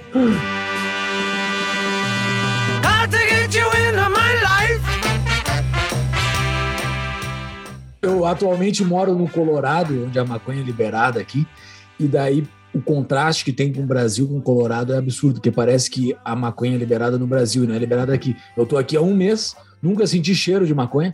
Não, não, não então, faço ideia, não minha... tenho nenhum contato com isso. E no Brasil parece que é liberado, porque tu sente cheiro de maconha ah, andando na rua. Não, a minha rusga com maconheiro não é o fato dele, dele usar maconha. Não tem problema nenhum com a pessoa usar maconha. O meu problema com maconheiro é o seguinte: a quantidade de limitações que eu ponho na minha vida, entendeu? Porque eu quero estar legalmente armado, certo? E o esforço que isso demanda para conseguir levar isso à frente, Enquanto que o cara que usa maconha, ele simplesmente vai lá, compra com o traficante, que ele sabe que está financiando uma coisa que não é legal, entendeu? Uma coisa que gera violência, etc, etc, ao fim e ao cabo, entendeu? E o cara é, ele quer se igualar a mim. Ele diz assim: não, mas eu defendo liberdade igual a você. Não, meu amigo, você não defende liberdade igual a, mim. Você defenderia, defenderia liberdade se você refreasse o uso da maconha de forma ilegal para efetivamente lutar pelo uso da forma legal, que é o que eu faço. Então, eu vejo uma diferença de legalidade e de, de, trabalho e me ofendo quando a pessoa diz que nós somos iguais. Eu entendo que não. Tu é a favor da liberalização da maconha? Sou, sou, totalmente. A única exigência que eu faço é o seguinte: tem que tirar quem usa droga do SUS. Aí eles falam, ah, mas bebe. Cigarro também. Cigarro, tira também, tira quem é muito Obesidade. alto também, quem é muito baixo também, quem é muito gordo também, ah, quem, quem, tem o cabelo preto, quem tem o cabelo branco. Eu queria sair do SUS do também, SUS, porque eu tira estando, todo mundo do SUS. Estando aqui, eu ainda estou pagando o SUS. Eu, eu, eu, eu falo isso porque se eu falar que, que eu quero que acabe o SUS, daí eu sou malvado, entendeu? Então, pode tirar, pode, pode dar o um nome. Qual que você não gosta? Eu não gosto. Tira do SUS também. Mas tirar, tira. essa questão que levantou do maconheiro, César, não é o mesmo caso daquele teu amigo que estava andando justamente com uma arma sem ter a, a permissão para isso? Ele estava cometendo um ato ilegal. E tava, ele... mas é, mas é esse ato ilegal dele, ele é efetivamente constrito ao, ao própria esfera, tá? Porque é o seguinte, quando você usa droga de forma ilegal, você viola dois princípios do PNA, vamos dizer assim. O primeiro é que você financia pessoas violentas. É a mesma coisa que apoiar o Putin. Pegando o, o digamos, o, o meu, o, o, meu ponto de referência, que é o Peter Turguniev, ele tá puto com quem apoia o Putin. Eu não vejo diferença entre você apoiar o Putin e você comprar maconha, sabendo que é de um traficante que vai comprar armas e que vai cometer atos violentos, entendeu? Não vejo diferença do ponto de vista moral. E o segundo é o seguinte: existe uma coisa que chama SUS, que te dá o direito à a, a saúde total. Então, as pessoas dizem: ah, mas se eu ficar doente é problema meu. Não, é problema meu. Uhum. Sou eu que vou pagar obrigatoriamente entendeu? Então, por exemplo, eu não tenho problema com você ser maconheiro, entendeu? Eu tenho problema com o fato de que você está tomando um risco com base na minha carteira. Uhum.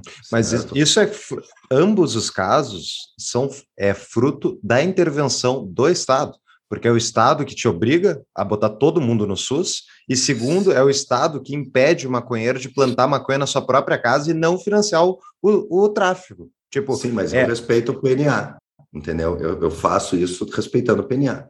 Quando esse meu amigo porta a arma de forma legal, ele não obriga ninguém a pagar nada, certo? Se ele for pego, ele vai responder integralmente por isso. Porque qual que é a consequência de você portar uma arma de forma ilegal? É você ser preso e ser processado pelo Estado. Qual só, é a consequência? Só um parênteses que eu acho que faz parte do argumento aqui, só para esclarecer.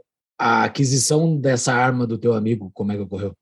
Foi legal. Foi legal. Ele só portava de forma ilegal. Se, se fosse proibido hoje, César, o, o armamento civil no Brasil, tu não teria arma?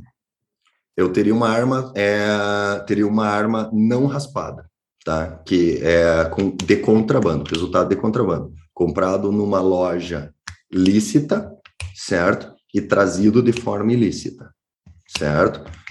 Tá? É, por exemplo, eu sou, eu, eu não vejo problema nenhum em o cara ter uma arma ilegal, desde que não seja arma raspada.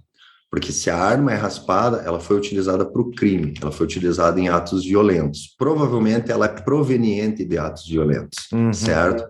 Agora, uma arma que o cara comprou sem documentação do avô, do, do outro cara, etc., que ele sabe a origem, para mim é moralmente perfeito certo? Por quê? Porque o resultado para terceiros disso é exclusivamente dele. Qual que é o problema? O problema é que ele vai ser processado pelo Estado. Esse vai, é o problema. Vai gerar entendeu? custos, Ministério é, Federal, agora, policial, todo mundo que vai ter que atuar pelo Estado para cobrir, cumprir a penalização prevista em lei, vai gastar dinheiro que não é dele para fazer. Não, isso daí gera o BO só. É igual, é igual uma maconheiro não, preso, gera o BO só, entendeu? Gera custo. É, agora é diferente, é diferente da, da questão do cara que fala assim: não, mas eu estou prejudicando só a mim mesmo.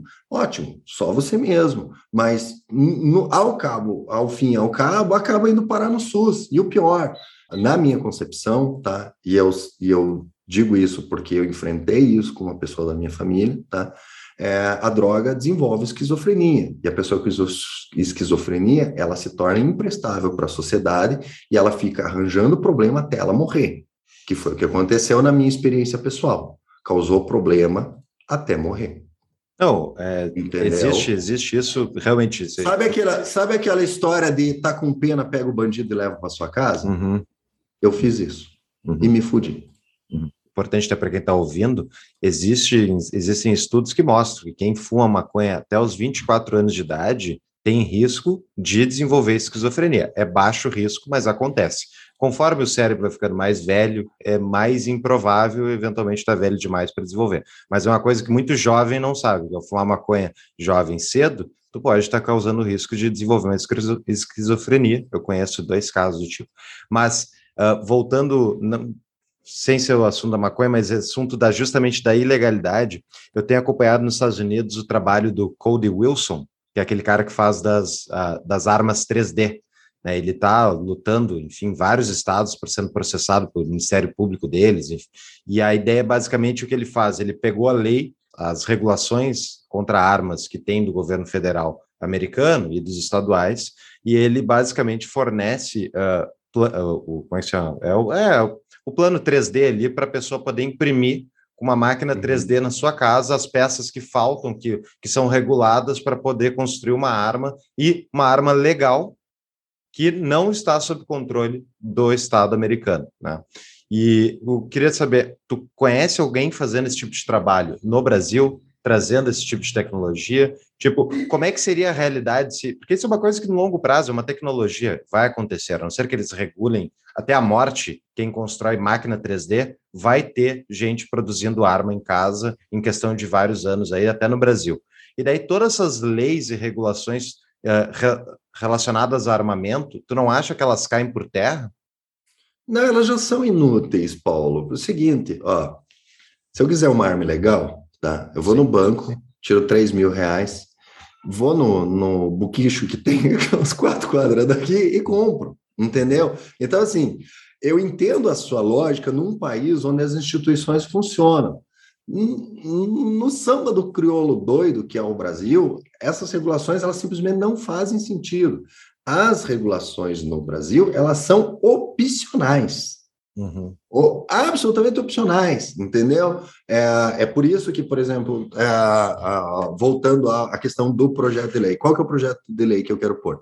Tem uma lei no Paraná, e é praticamente em todo o Brasil, que prevê premiação da polícia para é, apreensão de armas. É só arma, só arma. Então, o policial prendeu uma arma, Agora, o decreto que entrou em vigor é 500 reais para armas curtas e mil reais para armas longas, né? Então, por exemplo, e a gente teve problema aqui porque não fez ressalva das armas legais. O cara pegava um CAC, o cara fazia um ano, entendeu? Porque o cara tinha três armas indo para um clube, é, por exemplo, mais do interior, que daí o pessoal vai passar o dia, leva todas as armas. Ora, eu pegava um CAC lá, o cara tinha 10 mil reais de premiação, 15 mil reais de premiação. Aí eu fiz uma atuação, né? E aí é que vem a questão do não resolve, mais adianta. Tá? Eu fiz uma atuação para corrigir o decreto, para excluir expressamente armas legais do decreto, né? Foi uma atuação política minha, é, é, que eu fiz, mas eu tive que passar por um deputado para conseguir fazer isso, entendeu? Se não fosse feito, o que acontece? Estaria até hoje é, é Arapuca de polícia na porta dos clubes de tiro, parando todo o CAC, porque cada CAC que ele para, ele ganha 500 reais, certo? E não tinha ressalva. Ele fazia o boletim de ocorrência militar, ó, aprendi quatro armas, dois mil reais lá, mesmo que o delegado não homologasse o flagrante. Mas o cara era conduzido para a delegacia. Perde o dia nisso, estresse, ainda dependendo, pega o delegado de mau humor, homologa o flagrante se ferrou, entendeu? É, qual que é o projeto que eu pretendo pôr? Criar uma lei que diz que a premiação para apreensão de usuário de droga é 300% a premiação de arma, tá? Qual que é o valor? 300%. Tu, tu parece estar tá querendo usar o Estado para justamente atacar outro grupo que pode ser até justificado, eu entendo na tua visão, eu discordo, mas tipo, mas em vez de lutar para diminuir o problema do Estado estar tanto na nossa vida, porque o que acontece justamente do Estado ir em cima dos donos de arma é justamente isso, eles estão perseguindo dono de arma no Brasil e pessoas Pelo contrário. Pelo contrário, o seguinte, uma coisa que eu aprendi nesse tempo que eu estou na política é o seguinte: o político só faz o certo por razões erradas. Tá? Uma vez que a lei diz que é, é, é, uma vez que a lei diz que o prêmio para armas é 300%, o prêmio para drogas é 300% do prêmio para armas, e quem define o prêmio é o governador por decreto, tá? Qual que é a solução para, considerando que as drogas, eu entendo o posicionamento libertário, mas as drogas são uma bandeira principalmente de esquerda, e a esquerda tem muito mais poder político do que a gente hoje, tá? Qual que é a solução mais rápida? Solução mais rápida para o quê? A gente tem hoje um projeto de lei que diz que o prêmio para uhum. armas é definido por decreto, e o decreto diz que é 500 reais, certo? Uhum a gente conseguiu passar um projeto de lei que diz que o prêmio para drogas ou para usuários é 300% o prêmio de armas. Uhum. A esquerda, isso vai afetar diretamente a esquerda, uhum. certo? A esquerda vai botar a sua máquina em ação. Qual é a melhor forma de é, que os usuários de drogas não sejam perseguidos? É eles atacarem o, o decreto original contra armas? Exatamente. É, se você isso... zerar, se você zerar o prêmio no decreto para armas, você resolveu os dois problemas. Não, eu entendi, é um cálculo político. Você... O, o, problema é que se, se acontecer isso, já vai aquele o, o cara de, enfim, o pobre na, na favela, ou mesmo o cara de classe média está falando maconha num parque, que eu também não acho aceitável, esse cara vai receber uma abordagem de um policial muitas vezes truculento que vai dar uma surra nele ou vai fazer alguma coisa. Vai ter um monte de gente apanhando a mais. Mais violência vai ajudar? Não, é só beleza. fumar em casa. Okay. Só fumar em casa. Do mesmo jeito, você entende? Eu saio na rua mostrando arma. Eu saio na rua balançando a minha arma. Eu saio, ó, eu sou CAC. Eu não saio, entendeu? Uhum. Uhum. É, os, as, pessoas, as pessoas libertárias que usam drogas, elas querem se igualar a mim, elas querem ser defensores da liberdade igual a mim. Ótimo que estejam submetidos às mesmas regras que eu estou, porque a lei já diz que é a mesma regra, certo? Aliás, a consequência para o usuário de droga é muito menor do que a consequência para mim, certo? Eu, eu não, não vou esconder. Ah, mas ele quer se candidatar e como é que ele faz isso? Eu tenho raiva de maconheiro, eu quero ver maconheiro se fudendo, tá? Eu não vou esconder isso, certo? Se eu puder utilizar o maconheiro para gerar vontade política na esquerda para resolver o meu problema, porque se eu for pedir, eu quero que cancele a, a premiação para apreensão de arma, não vai passar. Não vai passar, certo? Por quê?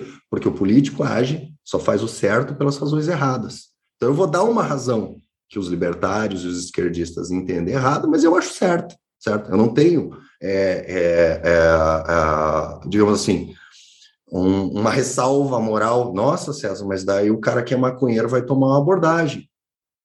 Eu não tô nem aí. Eu acho ótimo. Entendeu? Eu acho ótimo. É, é uma boa plataforma, tu vai pegar boa gente para conseguir votos disso aí, assim, porque tem bastante gente que também tem implicância com maconheiro. Uh, e assim, o pessoal que defende liberação de maconha semelhante aos Estados Unidos, eu, eu defendo liberação completa também, eu não, eu não me importo. Eu, eu vou te dar, mas, eu vou te dar. Mas os, os caras que, desculpa te interromper, que botam o Colorado aqui como um exemplo de liberação de maconha, o Colorado é exatamente essa regra que tu acabou de falar, só pode fumar dentro de casa, do mesmo jeito de beber. Eu não, eu não posso pegar minha cerveja e ir para rua beber. Tem que beber dentro de casa. Então, também. É, é quem, quem bota isso aqui como um exemplo, então bota o exemplo completo, não é liberou. Não é liberou. Não, inclusive, liberou, inclusive colocando para vocês, é, eu tenho tanta raiva de maconheiro que o meu projeto, caso depois eu suba para deputado federal, tá, é a regulamentação da maconha, tá? Regulamentação da maconha. A gente vai pegar todas as regras para armas que estão em vigor hoje, certo? E vamos substituir a arma por maconha. Tá? Deixar igual, tirar um CAT. É, você pode, vai, é, vai ser o, o CAN, né? É, o, o CRM, Certificado de Registro de Maconheiro, entendeu? Submete as mesmas regras que eu submeto, pode fumar o quanto quiser, entendeu? Vai fumar um décimo do que fuma hoje em dia e vai pagar dez vezes mais no, no produto, certo? Esse é o meu projeto para a liberação da maconha.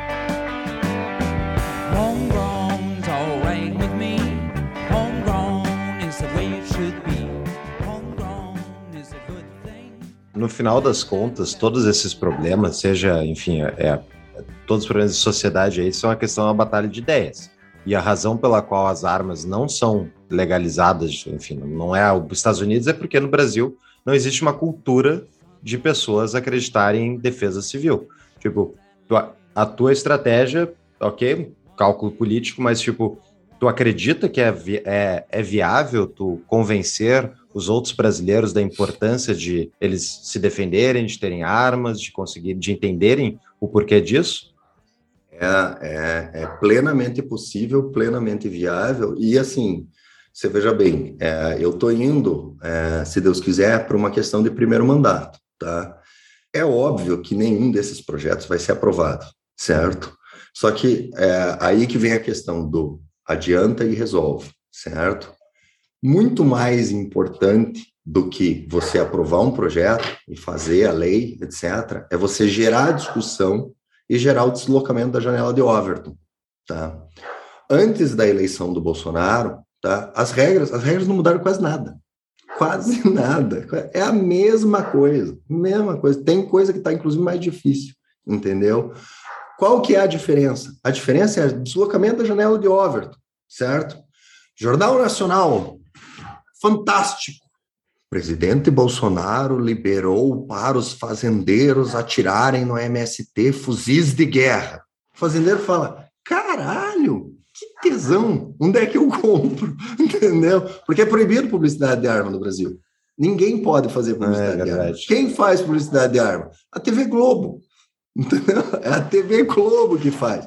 As regras são as mesmas, né? Eu, eu poderia ter armas, várias armas, inclusive fuzil, certo? Desde quando eu tirei o CR em 2008, certo? Eu poderia andar com essa arma desmontada, etc. Tá, tinha que ser desmuniciada, etc, etc.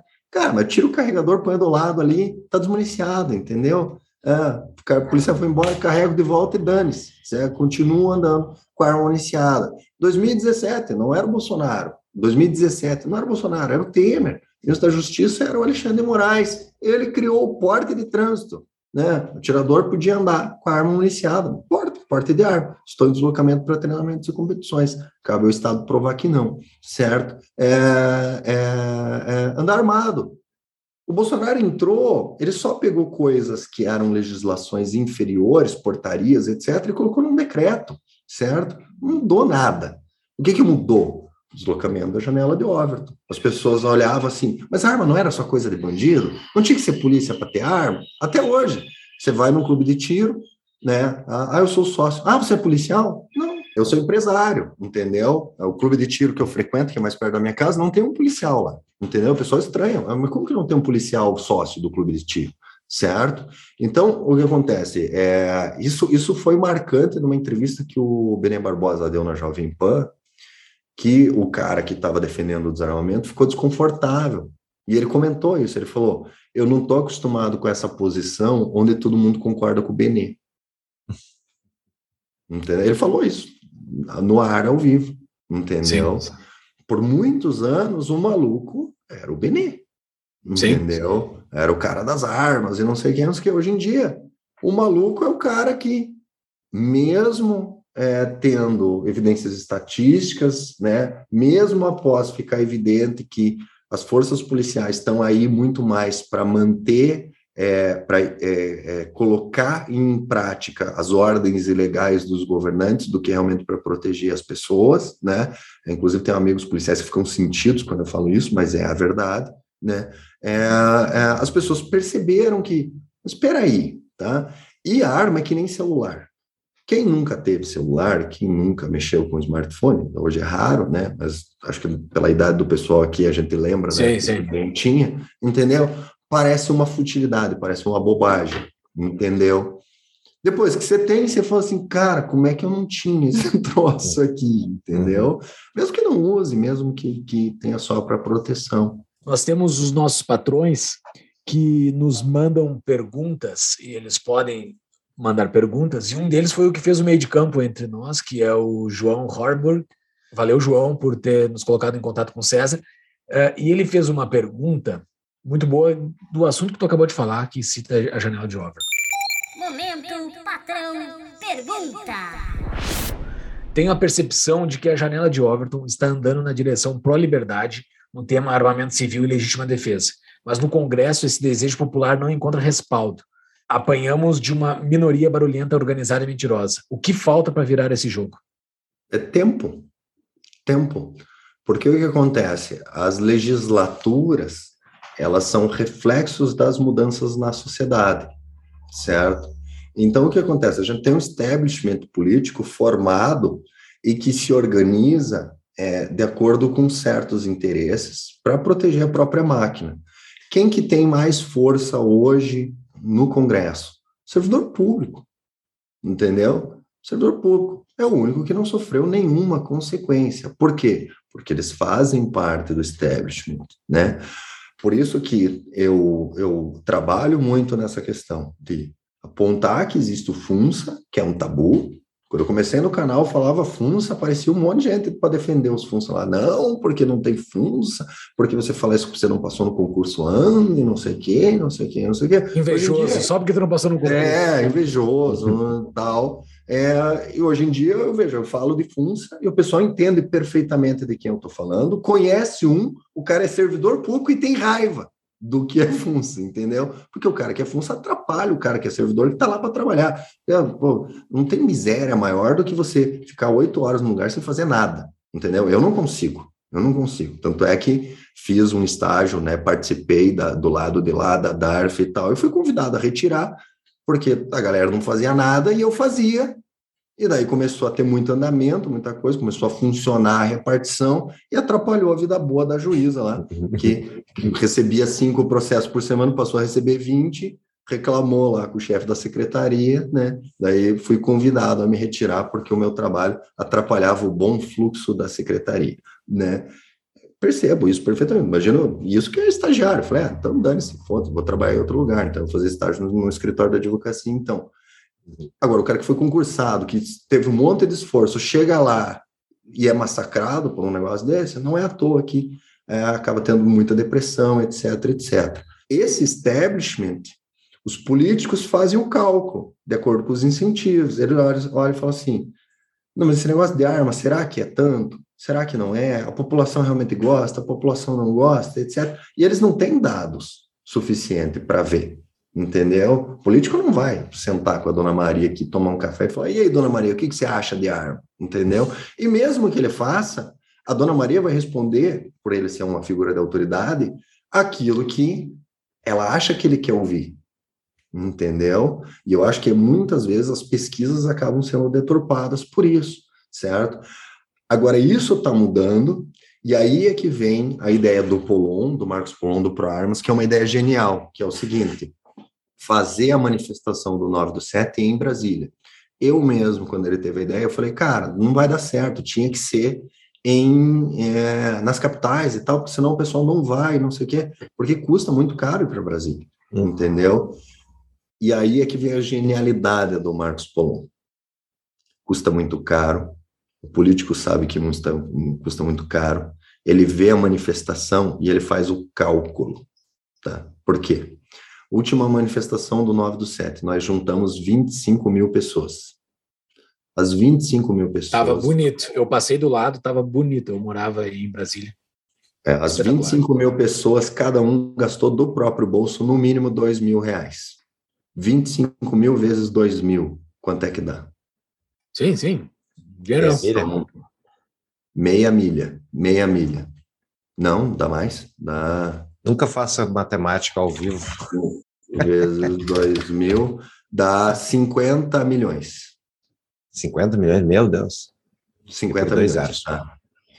Qual, qual campanha de político que tem 50 milhões para gastar? Uhum. Entendeu? E veja, aquelas 25 mil pessoas são atiradores da família tradicional brasileira, é diferente você convencer aquela moça de 18 anos de cabelo vermelho e sovaco cabeludo. Você convence ela, você ganha o voto dela. Você convence o atirador, você ganha o voto do atirador, dos filhos do atirador, da mulher do atirador, do sogro do atirador, dos pais do atirador, da empregada que trabalha na casa do atirador. Cada atirador é sete, oito votos ali por E baixo. funding para campanha. E funding para campanha, porque o cara tem dinheiro. E, e, é uma, e é uma galera que, além de contribuir com dinheiro, entendeu? Eles são é, é um público fiel, entendeu? Então, por exemplo, eu sou candidato é, pré-estadual do ProArmas. Basicamente, todo mundo que é do ProArmas tem a indicação de votar em mim, vão votar em mim, e a família deles, eles vão querer que vote em mim também, entendeu? Então, o capital político envolvido é muito elevado nesse mundo das armas, certo? Só que ele começa a gerar reflexos, ele ecoa, né? Ele começa a gerar reflexos para frente. Na legislatura anterior, quem pegou isso Inclusive a galera lá do BMBL se elegeu, surfou na onda, entendeu? Só que, por exemplo, a gente tem o Senado que é oito anos. Esse Senado agora renova só um terço, entendeu? Uhum. A galera que foi eleita lá é da época que o, o a moda era intervenção estatal. Uhum. Uhum. Por que 9 do 7? Qual é, qual é o esquema da data, tu sabe? É a Revolução Constitucionalista, quando os cidadãos, cidadãos pegaram em armas para é, é, se defender de um governo autoritário. Ah, de São Paulo. 1932. Pergunta do Panco.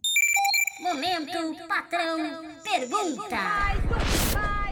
Para você, qual é o limite do armamento no nível individual? Pode andar de tanque? Pode armado. Desde que você não tira o PNA, o limite é o PNA, entendeu?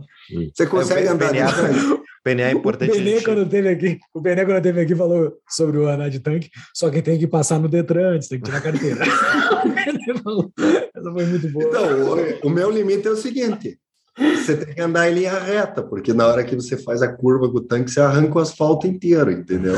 Então, ou, ou você anda de tanque em linha reta, ou você faz a curva e depois passa indenizando o pessoal. Indeniza o dono da estrada, porque é, quando puder andar de tanque, as estradas serão privadas. Mas é. o destroyer no lago não tem, não tem limite nenhum. Tem o sítio lá, o lago lá, bota o destroyer lá, numa montanha lá, pode dar até tiro na montanha com o destroyer.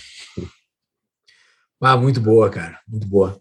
Nós temos um patrão que mandou, é, ele meio que pulou a regra dos patrões aqui, porque quem é patrão pode fazer pergunta, mas ele mandou de um amigo dele que está quase virando nosso patrão. Então, só vamos dar essa, essa colher de chá para o amigo do Rafael Zanotto. Mostra uh, é, uma amostra grátis aqui. Momento, patrão, pergunta. Treinamento militar de guerrilha. Essa, essa, essa é muito legal. Nós sabemos que na Suíça praticamente todos os homens em idade ativa possuem treinamento militar e armamento em residência. Agora, na invasão da Ucrânia, estamos vendo o governo equipar e treinar civis para realizar defesa do território do país. O Brasil está perdendo tempo, ainda mais com a promessa do envio de equipamentos militares russo e chinês para a Venezuela. Deveríamos treinar nossa população ou pelo menos permitir o acesso de voluntários a esses equipamentos de guerra e treinamento? É, na verdade, a gente já permite com a legislação dos CACs, né? Então, por exemplo, o, o CAC, ele pode... Não, mas ele está perguntando sobre o armamento pesado, né? De guerra. Ah, eu, de um lado, eu quero dizer sim, e de outro lado, eu quero dizer não, tá? O meu lado que quer dizer sim é sim, óbvio, né? Por exemplo, a Ucrânia, o meu problema com a Ucrânia é o fato de que eles chegaram de última hora você entrega um fuzil na mão de alguém que nunca tirou e fala, ó, defenda lá o status quo, entendeu? Isso é absolutamente injusto, né? Absolutamente injusto. Porque, lógico, o fuzil é, é uma ferramenta muito boa, mas é a mesma coisa que eu, por exemplo, vocês que não são do direito, te dar um livro de direito constitucional e pedir para você escrever uma petição, entendeu? Ou certo? um cara que não é torneiro mecânico e mexer no torno mecânico perde o minguinho, né? O cara Exatamente, que não sabe trabalhar, né? entendeu? Né? É, então não é justo isso. Eu acho que deveria haver esse treinamento. Então, é o meu lado diz que sim. O meu lado que diz que não é o meu lado que trabalha 10 anos com licitação e eu sei que o treinamento não vai ser dado e alguém vai ganhar um monte de grana aí é, é, para fazer o, o, tal do treinamento que não vai acontecer. Então, eu não acredito na capacidade estatal de dar esse treinamento. Então, prefiro que fique na iniciativa privada, né? O pessoal faz o treinamento. Hoje, até o fuzil, você tem treinamento. E eu acredito que o treinamento que realmente vai ser útil, que depois vai poder ser aplicado num eventual combate, que Deus queira que nunca venha a ocorrer, um treinamento com um fuzil, ele já vai te dar eficiência dentro daquilo que você vai ter a disponibilidade, entendeu? Eu não acredito, por exemplo, que o cara fazendo um treinamento por um ano, depois vai formar uma equipe para operar um tanque de guerra. Não vai. Não vai. Entendeu? É uma, é uma, é uma coisa altamente complexa, precisa ser especializado para fazer. Então, não acredito. Acho que vira desculpa para fazer licitação fraudulenta, entendeu?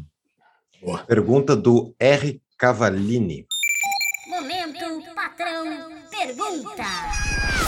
Você é a favor de regras para posse e ou porte de armas? Deixa eu complementar aqui com aquela nos Estados Unidos tem vários estados, né? background checks, é, são os, é eu não sei qual é a tradução é, é para tu é, realizar o histórico, é, antecedentes, antecedentes e tal. Tu é a favor de ter isso para ter armamento civil? É, eu acredito que o, o futuro tópico ideal é que não tenha, tá?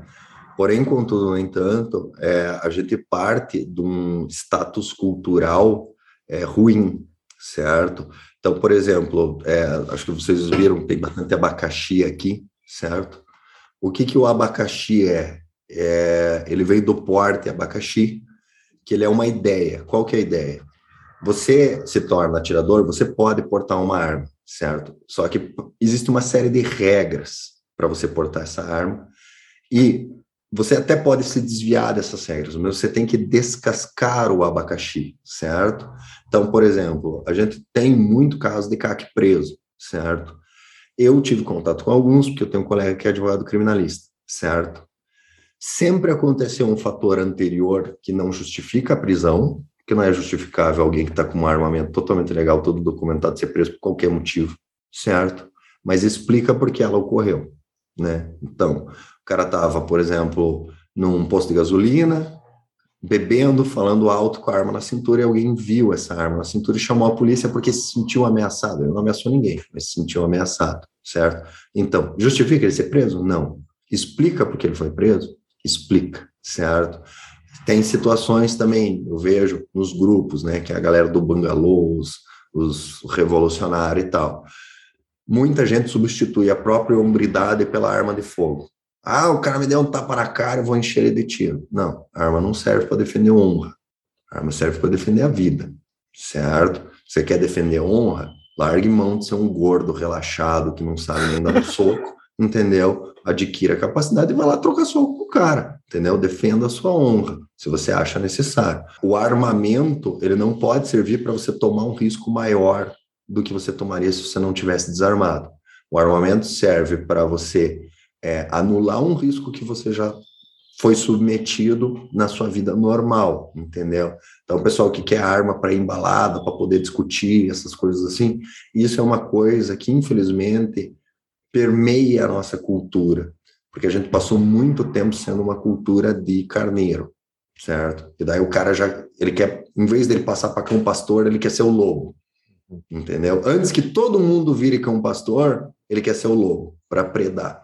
Então, é, eu acho que isso vai ser uma evolução cultural, tá? E eu digo, vai gerar muita situação de violência onde o, o cidadão vai morrer na reação, o bandido vai morrer nessa reação, entendeu? Até que as pessoas entendam, evoluam para tratar a arma de fogo com respeito, com a responsabilidade que é necessária. Para evitar que a gente regrida totalmente, eu acho que é necessário que hajam esses filtros. Né? Eu boto um filtro, o pessoal dá um passo a mais, evolui, se acostuma, retira mais um filtro, e assim vai indo até a gente chegar no ponto onde tem a total evolução. A chance da gente ter um backfire aí, de, ah, liberou para todo mundo, e daí realmente aconteceu o que os esquerdistas falam, que é, é vai virar bang bang, não sei o que, não sei o que, a chance disso acontecer, ela não é desprezível, então é importante que a gente Sim. filtra as pessoas que são é, que entendem esse conceito de responsabilidade para ir liberando aos poucos, né? Infelizmente essa é a realidade. Eu tinha eu tinha uma visão diferente, mas depois das cagadas que os caras que fizeram, as merdas que o pessoal faz, é, a gente começa a ter que rever.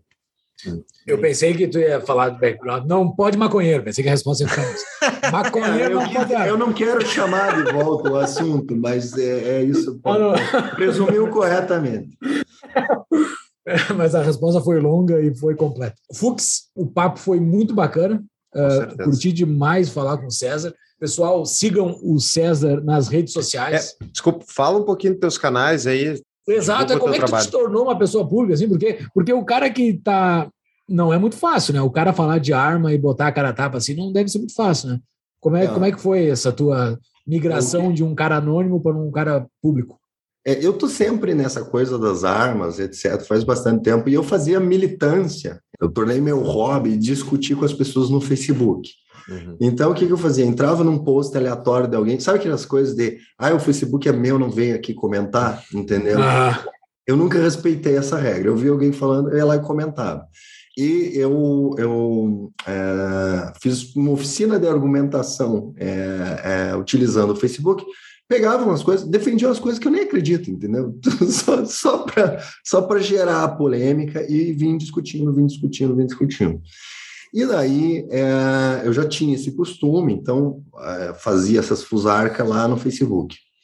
E daí um dia eu, eu trabalho como consultor empresarial e tal, e eu tenho um cliente que é da consultoria empresarial há anos, foi o primeiro cliente do escritório e tal. E um dia o cara chega no escritório com uma arma na cintura. Aí eu olhei e falei: escuta, e essa arma aí tá querendo ser preso por quê? Aí ele falou: não, eu tenho porte. Eu olhei para a cara dele e falei: cara, eu não tenho porte. Como é que você tem porte? Você tá loucão. Não, eu tenho porte, o porte do exército. Falei, que porta do exército, cara? Você tá maluco? Não tem porta do exército. Aí ele, ele começou a discutir, eu falei, ó, oh, eu só queria te lembrar que você me paga para te dizer se você está certo ou está errado. Você tem certeza que você vai discutir comigo? Não, não, não, beleza, mas deixa eu te mostrar aqui. Aí ele me mostrou um canal do YouTube que tinha um cara que o cara defendia que CAC tem porte, que porte intergaláctico, pode andar com, com a arma pendurada no pescoço, que não dá nada. Eu falei, meu Deus do céu, esse cara, a gente está começando a ter uma liberação de arma, esse cara com esse canal vai fazer todo mundo ser preso. Todo mundo ser preso. Porque, pô, o cara, o cara era meu cliente, se informou com o cara lá, certo? E estava andando armado. Já fazia uma semana que ele estava andando, mas eu acho com a arma na cintura, como se tivesse porte. E isso é um, um malefício, porque acontece? O cara que não tem porte de arma, ele tem o porte de abacaxi, exclusivamente para treinamento e competição. Então, se você é abordado pela autoridade, você precisa demonstrar que você está em deslocamento, treinamento e competição. Se o, a, a, autoridade te abordar e você falar, eu estou armado porque eu tenho porte, você vai preso com toda certeza, e será condenado por porte ilegal de arma. Né? Acabou a brincadeira de arma para você, certo? Então, é, eu senti uma necessidade. Eu falei, como é que esse maluco está falando isso? Aí eu gravei um vídeo explicando como é que diz a legislação. E o cara se ofendeu e gravou um vídeo me chamando de idiota, me chamando de burro, me chamando disso, me chamando daquilo. E eu gravei mais um vídeo explicando. Ah, estragou o business do cara, velho. Estragou. botou, botou é um sindicalista do tiro. É um sindicalista do tiro. Aí o que acontece? É, eu gravei esse vídeo, eu gravei mais um vídeo, um outro vídeo, um outro vídeo explicando a questão, porque daí o que acontece? O cara, ele era membro do Colog, não sei o quê, e, e da associação, e não sei o que, não sei o quê. Então, tipo, ele tinha a titulação e eu tinha só os argumentos, entendeu? Então, no começo, muita gente, e quem que você pensa que é? Para contestar o cara do Colog, né? É, e daí o que acontece? Aí eu fui, aí um vídeo meu, eu gravei, fiz uma afirmação, e um cara lá falou, falou ah, é, você é um idiota, não sei quem, você não sabe nada, não sei quem, não sei quem, não sei quem. falei, cara, eu tenho certeza que eu estou falando, né? Por isso que eu estou gravando em vídeo, com o meu nome, com a minha cara, etc, etc. Aí o que o cara fez? O cara pegou o meu vídeo e colou no, no Facebook do Fabrício Rebelo que é o maior nome em legislação de armas no Brasil, certo? Você tem alguma dúvida se você está certo se está errado, você pergunta para o Fabrício Rebelo. O que o Fabrício Rebelo falar é o que está certo, certo? E daí o Fabrício Rebelo, o cara provavelmente achou que o Fabrício Rebelo ia dizer que eu estava errado, aí ele falou, olha, apesar do estilo peculiar, porque eu tenho um jeito diferente de falar, etc, faço essas piadinhas no meio e tal, e o Fabrício Rebelo não faz isso, ele é sério, tal, técnico, ele falou, apesar está 100% correto. Entendeu? E daí aquilo acho que deu uma explodida, e é, o que torna o canal interessante é porque eu não, eu, eu não sou, não venho da advocacia, entendeu? Eu, eu tenho raiva desses advogados pomposos que falam pomposo, não sei o que. Né? Eu venho da mecânica, do, da engenharia, etc. Eu sou mais pragmático, entendeu? Então, eu, tenho, eu explico, tento explicar esses conceitos complexos do direito público, etc., etc., de uma forma que fique divertida, é, que a, a, pessoa entenda, que a pessoa consiga assistir o vídeo do começo até o final, né? Até o pessoal fala lá no meu canal, ah, eu nem quero saber das notícias, eu só quero ver o César Melo fazer o stand-up dele aí, entendeu? e para você ter uma ideia, eu acompanhei, veja, a gente acompanha a votação de PL, narrando votação na TV Senado. São as maiores audiências do meu canal. São as maiores audiências do meu canal. Estava narrando a votação do, do PL Senado passado, tinha, acho que chegou em 3.500 pessoas ao vivo vendo a narração do PL. Então, eu tento... E aí, foi, foi, foi favorável? Eu não vi. Não, eles conseguiram uh, votar um pedido de adiamento. Foi favorável no sentido de que agora a gente sabe quem é contra que tinha gente que dizia que era a favor, mas na hora votou contra, entendeu? Então a gente antes tinha assim uma expectativa, agora a gente tem um cálculo. Sim. Certo? Então um, é favorável nesse sentido, certo? Então avançou, avançou um pouco, né? É aquilo que eu falo, o pessoal é muito pessimista, ah, perdemos. Meu amigo, nós estamos pautando o troço, já é a terceira vez que nós estamos pautando um projeto de arma que basicamente revoga o Estatuto do Desarmamento. Isso há um ano, dois anos atrás, não era impossível de discutir, entendeu? O projeto de lei arma, o presidente da casa falava. Uhum. Você acha que eu vou pautar isso aí? Você tá loucão, né? Não vou nem designar relator, entendeu? Então, é, é, a gente tem um avanço. E daí eu me tornei youtuber desse jeito, né? Fiz o canal, comecei a fazer, teve repercussão legal e eu comecei a fazer. Aí a minha esposa pede para eu fazer Instagram e tal, não sei o que, essas coisas eu não tenho muito, muita habilidade, mas tenho feito ultimamente porque eu vejo que muita gente usa bastante o Instagram, né? Eu ainda não entendi qual que é a graça lá do Instagram, mas bastante gente usa, então é, acho que o pessoal mais velho está no YouTube, o pessoal mais novo está no Instagram. E a gente Como... precisa tu, como um bom curitibano, não entendeu a graça, né? Então... a minha esposa às vezes briga comigo, a minha esposa às vezes briga comigo, que ela pega o meu Instagram e, o Instagram tem uma de mulher, né? Uma de mulher, não sei o quê. Dela, é, porque não sei o quê, porque você seguiu, não sei o quê. Eu falei, não fui eu que segui, é você que mexe no Instagram, foi você que seguiu, eu não sei quê, não sei o quê. Inclusive, a, é, é, a, a gente tem um casamento de mais de 10 anos, muito bem sucedido e feliz, baseado em Guerra Fria, né? Ah, é? Baseado em guerra, porque eu tenho arma, ela tem arma. Ah, então, sim. Eu já tenho a Guerra Fria aqui.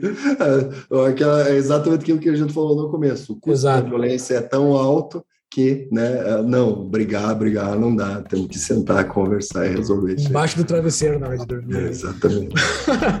Cara, muito obrigado, foi um papo muito legal. Maconheiros que nos escutem, não se ofendam, argumentem, botem seus, seus argumentos contra aí. Valeu, foi muito legal te conhecer. Uh, sucesso na tua em, empreitada que tu tem de político e da, de todas as outras que tu tem. Todos os contatos com o César estarão na nossa show notes. O canal dele no YouTube, que se chama César Melo também, e o Instagram dele, para vocês seguirem lá e acompanhar toda essa, toda essa função que ele está fazendo aí. Sucesso, meu velho. Isso aí. Obrigado. Muito obrigado. Muito obrigado pela entrevista. Agradeço a conversa. Foi bastante divertido. Certamente. Valeu, foi divertido. Valeu, até a próxima. É.